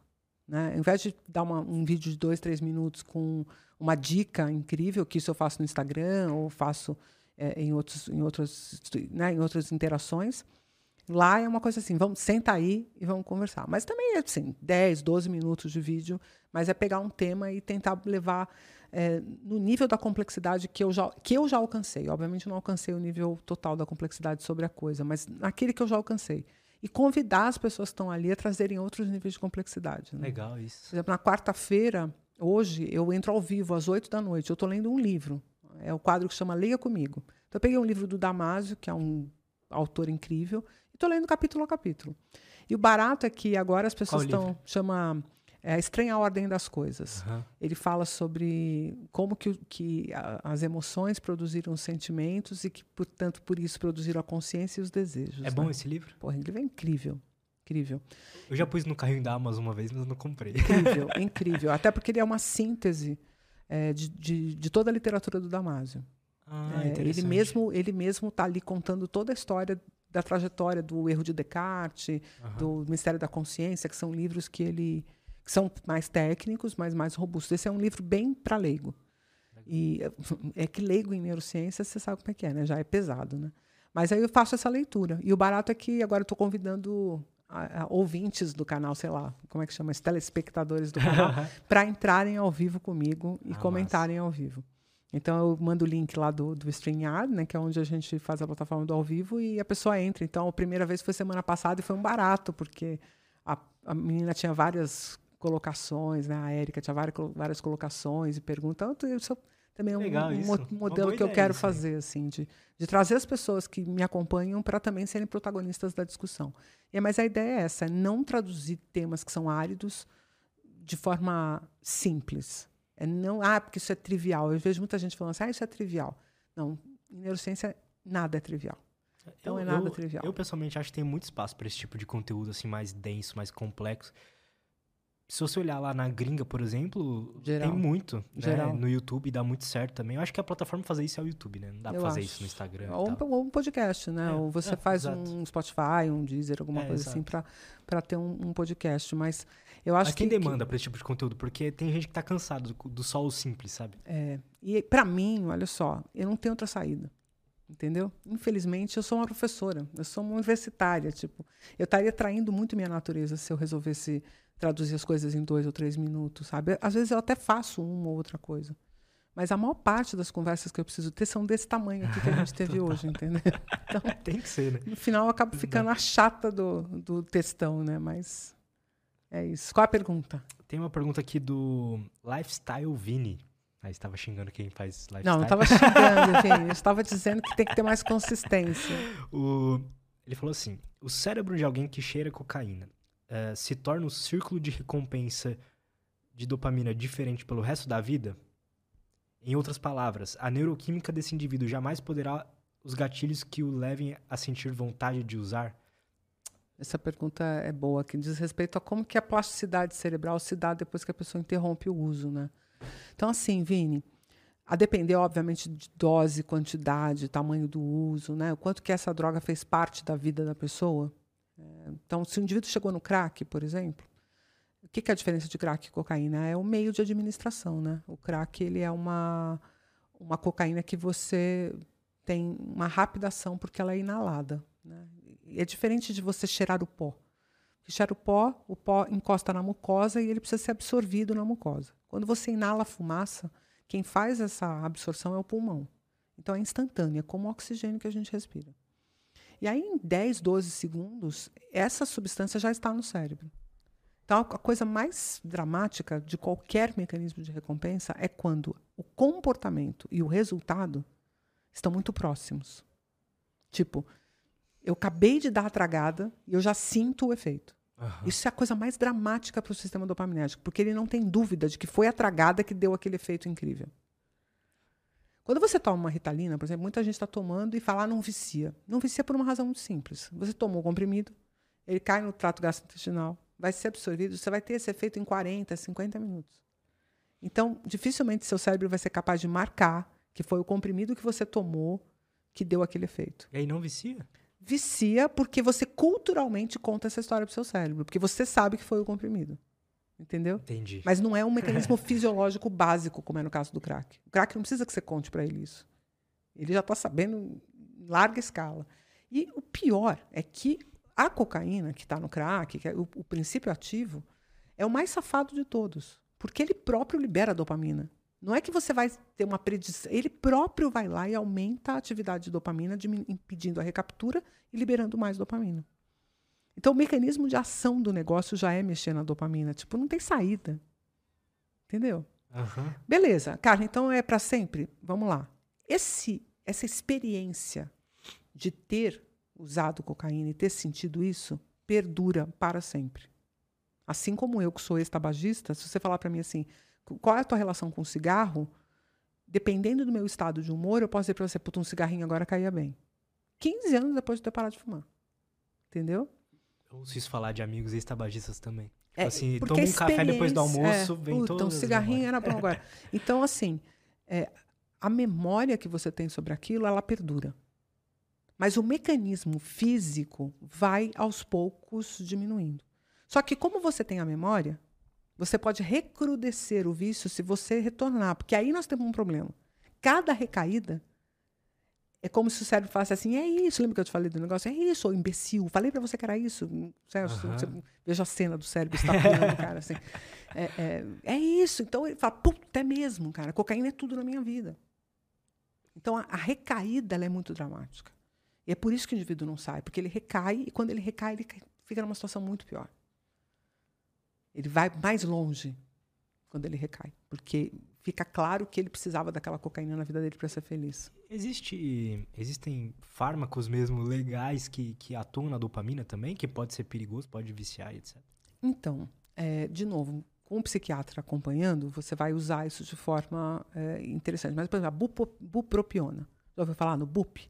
Não. O pessoal usa para parar de fumar, usa contra vício, tal. Ele, é, ele aumenta a dopamina para tentar fazer com que você não precise do ah. agente. Tipo, uma redução de danos, vamos dizer assim, né? Mas também você não pode manter por muito tempo. Né? Tem que ter um desmame e tal. Mas ajuda. É, em situações graves de, de, de, de, vício, sim. E às vezes, dependendo do tratamento, né, da, do psiquiatra, da intervenção, ele usa inclusive outras drogas para tamponar o uso do crack, sabe? fazendo o que a gente chama de redução de danos. Alguns psiquiatras acham isso ok, outros acham que não ok. Há dissidências, há discordâncias em relação ao tema, né? Mas eu, eu não opino porque, como eu não atuo com pacientes, a gente não sabe como as pessoas reagem, entendeu? Eu não tenho uma experiência ali de consultório para dizer, puta, eu fiz isso e deu ruim, ou eu fiz isso e deu bom. Mas, na minha opinião, eu acho que é plausível você reduzir danos. Em uma época que eu trabalhava no laboratório, eu estava pesquisando uma substância que chama-se reserpina. O objetivo de eu pesquisar reserpina, eu sempre trabalhei com o sistema dopaminérgico, né? O que vai, não vai descredenciar meu, minha paixão pela dopamina, isso não, né? Então tá bom. Não, é porque senão, ah, tá, ela tá falando da dopamina, ela gosta da dopamina. Né? Mas a, foi, eu escolhi dopamina porque achei ela tudo isso desde sempre. Mas a reserpina, ela depleta totalmente dopamina. Depleta, tipo, ela arrebenta com todas as vesículas, desaparece a dopamina. Aí você fala, puta, que esse negócio é um horror. Realmente, a pessoa tem diarreia, tem um monte de coisa, quase morre, etc e tal. E era usado para hipertensão, a reserpina. Porque a dopamina baixa, diminui a pressão arterial. Aí, o que, que a gente estava estudando? Estava estudando justamente em ratos, porque eu fazia isso. Eu viciava ratos em cocaína. Não sei como é que as pessoas falam. Que legal. É, tá vendo? É uma coisa que as pessoas têm variadas, variadas reações. Tem gente que fala, que horror. Né? Mas a gente fazia isso. Usava um, uma metodologia de administrar cronicamente cocaína nos ratos e observar as mudanças comportamentais. E eu comecei a dar essa bordoada de reserpina neles. Tipo, quase matava o rato. Mas quando ele voltava, ele voltava sem vício uma limpeza, né? Que a gente chama de resetar o sistema. Mas isso nunca foi cogitado para ser usado em seres humanos por causa dos efeitos colaterais, que são muito dramáticos, né? Então, não esqueçam tudo que eu falei, não se usa reserpina para isso, né? não tem nada a ver com isso, né? não é um uso. Mas só para você entender que tem espaço para pesquisa, entendeu? Legal. Tem, tem espaço para a gente avançar nisso e, óbvio, laboratórios, os melhores laboratórios do mundo estão investigando agora mesmo novas drogas para tratar o vício, porque é um problema latente. Hoje a gente tem uns problemaços, né? A cocaína já nem é o mais pior de todos. A gente tem um problemaço com analgésicos opioides nos Estados Unidos. Bizarro, porque foi iatrogênico. Iatrogenia é quando a própria medicina causa aquele problema. Então os caras começaram a prescrever analgésico opioide para, tipo, dor na coluna, né? É aquilo que eu falava. Tem remédio? Lógico que tem. O problema é a consequência dele. E agora você tem uma legião de, de viciados em opioides nos Estados Unidos que os caras precisam achar tratamento urgente para aquilo. Nesse tá assunto aí ruim. eu sou meio conspiracionista. eu já vi uns documentários, tipo, da indústria farmacêutica naquela época, quando começaram a descobrir, que me deixaram, tipo, meio, caralho. eu vi um que eu não sei se você viu, que era uma, uma ex-FBI, assim, ou, ou CIA, não me lembro muito bem, que ela foi atrás, follow the money, né, com relação às drogas, assim. Então ela foi, pesquisou opioides, eu não me lembro o nome do documentário, mas era muito bom. E aí ela fala dessa questão também da, da indústria farmacêutica, criando ali um, um cenário que era propício para para estabelecer esse vício e tal. É, tinha, tinha uma específica, de uma empresa específica, que era durante um, um tempo, um período específico ali, onde eles é, divulgavam que não tinham colaterais. E aí isso que, isso que pegou ali, sabe? Porque Sim. todos os outros tinham, e essa encontrou um jeito de burlar esse sistema e falou, não, essa aqui não tem colateral. E aí viciou um monte de gente. Eles têm, eles têm um problema lá no FDA, né? Que é o seguinte, completamente diferente da Anvisa. As pessoas brigam com a Anvisa, mas a Anvisa é uma agência muito séria. E ela tem um, um, perfil que é o seguinte: falando de um país em desenvolvimento, onde você tem muita gente que não tem acesso à educação de qualidade, ter uma agência que diz assim: esse medicamento que está sendo é, lançado para este uso tem este efeito que eles estão dizendo que tem. E não tem os efeitos colaterais que poderiam ser danosos. É isso que a Anvisa faz. Ela diz: o, o medicamento tem o efeito que diz que tem e não tem os efeitos colaterais. Legal. A, o FDA não faz isso. O FDA faz assim: não tem efeito colateral. Agora, se você quiser tomar, eles estão falando que, que funciona para isso. Aí é up to you. Que é uma sociedade liberal, entendeu? Então, na hora que você chega numa farmácia americana, cara, o que tem de engodo ali, que não tem o efeito, mas também não tem efeito colateral. Você vai tomar, você não vai morrer, não vai ficar, vai ter nenhum sintoma, também não vai melhorar daquilo que você foi buscar, uhum. entendeu? É, eu tava. ia abrir uma empresa de suplementos. e aí é, a gente tava pesquisando, né? E, e, aí eu entendi mais ou menos como funciona. Que lá meio que assim, você, é meio que tudo liberado. Sim, você faz, sim. joga pro mercado sim. e testa e vê o que acontece. Sim. Aqui não, aqui primeiro você passa pelo Você só não pode é, é, ter um efeito assim letal. Então é. eles fazem o que a gente chama de DL50, que é a dose letal 50 naquela, tipo, que mata ah. 50% das pessoas. Mas faz com rato, faz com três espécies animais e tal. Isso é o caminho da pesquisa farmacológica. Aqui no Brasil é coisa seríssima. Tipo, você não libera um medicamento aqui que não tenha sido testado no país de origem. Tipo, a Holanda cria um medicamento. Ah, quer vender aqui no Brasil? Não, primeiro você vende na Holanda, bonito. Ah. Depois você traz para o Brasil. Então é bem séria a nossa Anvisa. Eu gosto muito do trabalho da Anvisa porque a gente realmente tem uma população que, pô, imagina. Eu confesso que, que eu fiquei, um pouco, agora eu fiquei um pouco puto quando eu fui criar esse suplemento. Porque você falou, pô, eu não precisava coisas... de tanta frescura. É, porque tinha coisas que realmente faziam sentido, mas eu entendo o porquê de existir esse bloqueio, sabe? Faz todo sentido, assim. Eu lembro que teve uma época, lançaram um, um pré-treino lá fora que, tipo, tinha uma negócio lá que era parecido com cocaína no, no pré-treino. Era um negócio assim. E o pessoal viciando no pré-treino. é muito engraçado. Mas é isso. Usa-se muito esses. esses é, aumentam o metabolismo e tal, para as pessoas terem a percepção que estão perdendo peso. E, e, é, e, você pode fazer. A farmacologia é muito vasta, a questão é ética, sempre vai ser, entendeu? Do que, que você efetivamente deve oferecer para a população pensando em médio e longo prazo, e não só em curto prazo. Porque as pessoas, elas compram pelo curto prazo.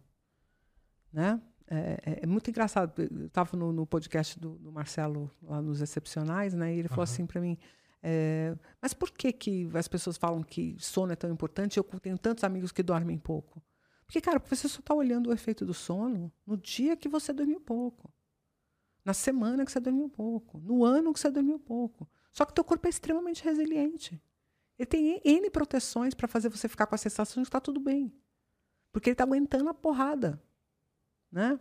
E, e, depois, quando você ficar velho, você vai tá, ter problema de memória não vai saber por quê, cara. Mas tem a ver com essa porra desse sono que você não dormiu. Que você está acumulando prejuízo. É assim que é a natureza. A natureza não te grita no mesmo dia. Ela te grita quando ela acumula. Né?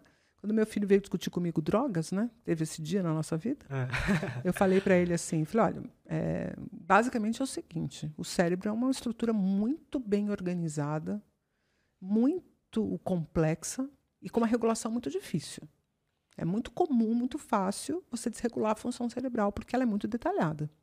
Porém, a natureza é resiliente, então ela tem mecanismos de manter isso. Então imagine que o seu cérebro é um robozinho, assim, tipo um relógio suíço cheio de rodaninhas e tal, mas muito bom. Com as soldinhas muito bem feitas, material ótimo, maravilhoso, mas complexo. Aí você pega e dá um peteleco nele. Aí ele cai em cima da mesa assim, vai voltar inteirão. Porque ele é ótimo, ele é um reloginho suíço, ele é super bem feito. Depois um dia você pega e, sem querer, bate o cotovelo e ele cai no chão. Aí beleza. Porra, caraca, esse negócio é resistente mesmo, não aconteceu nada, ele está ótimo. Aí um dia, sem querer, ele tá no chão, você dá uma bica nele, estoura ele na parede. Cara, tá ótimo. Olha esse robô que incrível. Não acontece nada com ele. Um dia ele cai de cima do 15 andar. Né? Aí não tem relógio suíço que aguente. Então é isso. A droga é isso. Você vai um dia dar um peteleco. Vai acordar no dia seguinte, mas com o cérebro inteiro. No outro dia você vai, porra, passa a noite na rave, arregaça, toma 10 não sei o que lá e tal. No dia você acorda meio piorzinho um pouco, mas inteiro entendeu? Mas um dia pula do 15 andar, entendeu? Eu sinto que a maconha foi isso para mim, assim. No, no começo, faz tempo que eu não fumo, mas no começo dava. É, era legal, assim, tinha efeitos legais, e com o tempo, tipo, começou a dar um, um pouquinho mais de paranoia que o normal e tal, mas ainda tava aguentando. Depois, toda vez que eu fumava, dava ataque de pânico, sabe? Aí eu parei. É porque vira um ciclo vicioso. O seu cérebro já tá meio que esperando que ele vai ter aquela tá sensação tá ruim. É. E aí você meio constrói até quase aquele efeito Total. e tal. E, e, assim, a depender de, da frequência, de novo, a dose, frequência. Então, um peteleco aqui em cima da mesa, ah, tem problema fumar um baseado? Não, mas tipo, cinco por dia? Vamos, vamos, podemos discutir esse tema, né? Porque tem gente que acorda de manhã sem baseado. Dez horas da manhã tem outro. Que é no intervalo lá da escola, né? Aí sai outro. Aí quatro horas da... outro. Cara, aí não dá. Aí você tá igual o tiozão alcoolista que tá o dia inteiro no boteco. Aí compara a vida dele e vê o que, está acontecendo com ele. É isso que você tem que olhar. E é lícito, tá todo mundo vendo ninguém está fazendo nada. Então, não, não, não, acho que a gente possa condenar as pessoas pelo que elas fazem. Mas elas precisam ter consciência do que elas estão fazendo. De verdade. Essa consciência meia boca, assim, do tipo meio negacionista, saca? Tipo, ah, eu tenho um monte de amigo que fuma maconha e tá todo mundo ótimo. Tipo, papinho, né? papinho. Assim, eu também tenho amigo que fuma maconha, sabe? Tipo, tem uns tão ótimos, tem uns que não estão. That's it. Tem gente que cheira cocaína que eu conheço. Então, um, o cara tá cheirando cocaína há 20 anos, não acontece nada com ele. Mas a hora que você vai ver, ele cheira cocaína no sábado à noite, sabe? Na balada e domingo ele vai trabalhar, vai fazer as coisas dele, vai cuidar da vida dele, esquece da cocaína. Ainda assim, se você fizer uma entrevistinha com ele na quarta, quinta-feira, ele já está na fissura do sábado. Ele tem a fissura do sábado, mas ele está conseguindo restringir aquela situação. Então o prejuízo vai ser menor. E pode ser que demore para ele ver o prejuízo. Tem pessoas que acham que pela experiência de vida vão, ser mais ou menos funcionais, né, com, com a questão do uso da droga, assim, até pela pra própria personalidade, cara. Tem gente que é mais take risking mesmo. Tem gente que é mais porra louca mesmo. E vai testar até a beirada. Eu sou meio mais pro take risking do que, né? Eu faço muito isso com dinheiro. Como empresária, eu dou umas arriscadas, assim. E, e é uma, uma, uma, vulnerabilidade minha, assim. Porque às vezes eu acho, vai dar, vai dar, vai dar, dou uma esticada na corda, quando chega dia 10 não tenho para pagar a hum, acho que não deu. tipo, e as pessoas já sabem que, que eu posso cair nessa armadilha. Então, cada um tem as suas vulnerabilidades, entendeu? Obviamente que se você não é um take risking, sim, você pode ser um bunda mole, entendeu? E aí vão dizer para você, pô, mas você não, não, toma atitude, não tem, não, não tem autonomia, não mete a cara e tal. Sempre vai ter uma crítica. Total. A gente nunca vai ser perfeitinho do jeito que as pessoas queriam que a gente fosse. Então, legal, encontra o que é bom para você. E ainda assim, Lutz, ó, você vai passar, vai viver muitos anos, e daqui 10 anos você vai falar, puta, aquela conversa com a Carla, ela me falou e ainda não cheguei naquele lugar. e tá tudo certo, porque eu também não cheguei. Entendeu? Eu também não cheguei. Aos 53 anos de idade, eu tenho muito a melhorar. Mas eu sei o caminho, cara, e isso dá alívio, entendeu? Assim, eu sei, eu sei que hora que eu tô me cagando aqui numa coisa, a hora que eu fiz um movimento que me levou a um prejuízo interno, emocional mesmo, com as pessoas que eu amo, não ter feito alguma coisa que, que eu deveria para alcançar o resultado que eu quero, não porque o outro vai ser feliz comigo ou não, entendeu? Mas porque eu quero que a pessoa fique bem comigo. Então, nas relações, no trabalho, na, na vida cotidiana, na vida como mãe, né? são muitos papéis e nem sempre a gente acerta em todos. Né? Eu, eu vivo relatando muito mais meus erros que os meus acertos, entendeu? Eu acho que as pessoas podem aprender mais com os meus erros do que com os meus acertos. Por isso que eu conto mais as histórias cagadas do que fico contando vantagem por aí, entendeu? Mas é bom, eu, eu, gostei. Pô, adorei o papo de hoje. Que sério. bom, muito, feliz. Muito mesmo. Gostei demais. Fica um convite aí para daqui uns meses você vir de novo. Opa, quando você quiser. Falei para você que eu gostei. Ótimo. Fico feliz também. quando eu gosto, eu volto. Gente, todos os links da Carla estão aí na descrição. Então vão lá, acompanhem ela. Vocês viram aí, tem muito conteúdo legal. Então, é isso. Mais uma vez, muito obrigado. Mais uma vez, muito obrigado. Eu que agradeço. E até a próxima, galera. É, não esquece de se inscrever no canal, dar like nesse vídeo. E é isso. Até a próxima e tchau.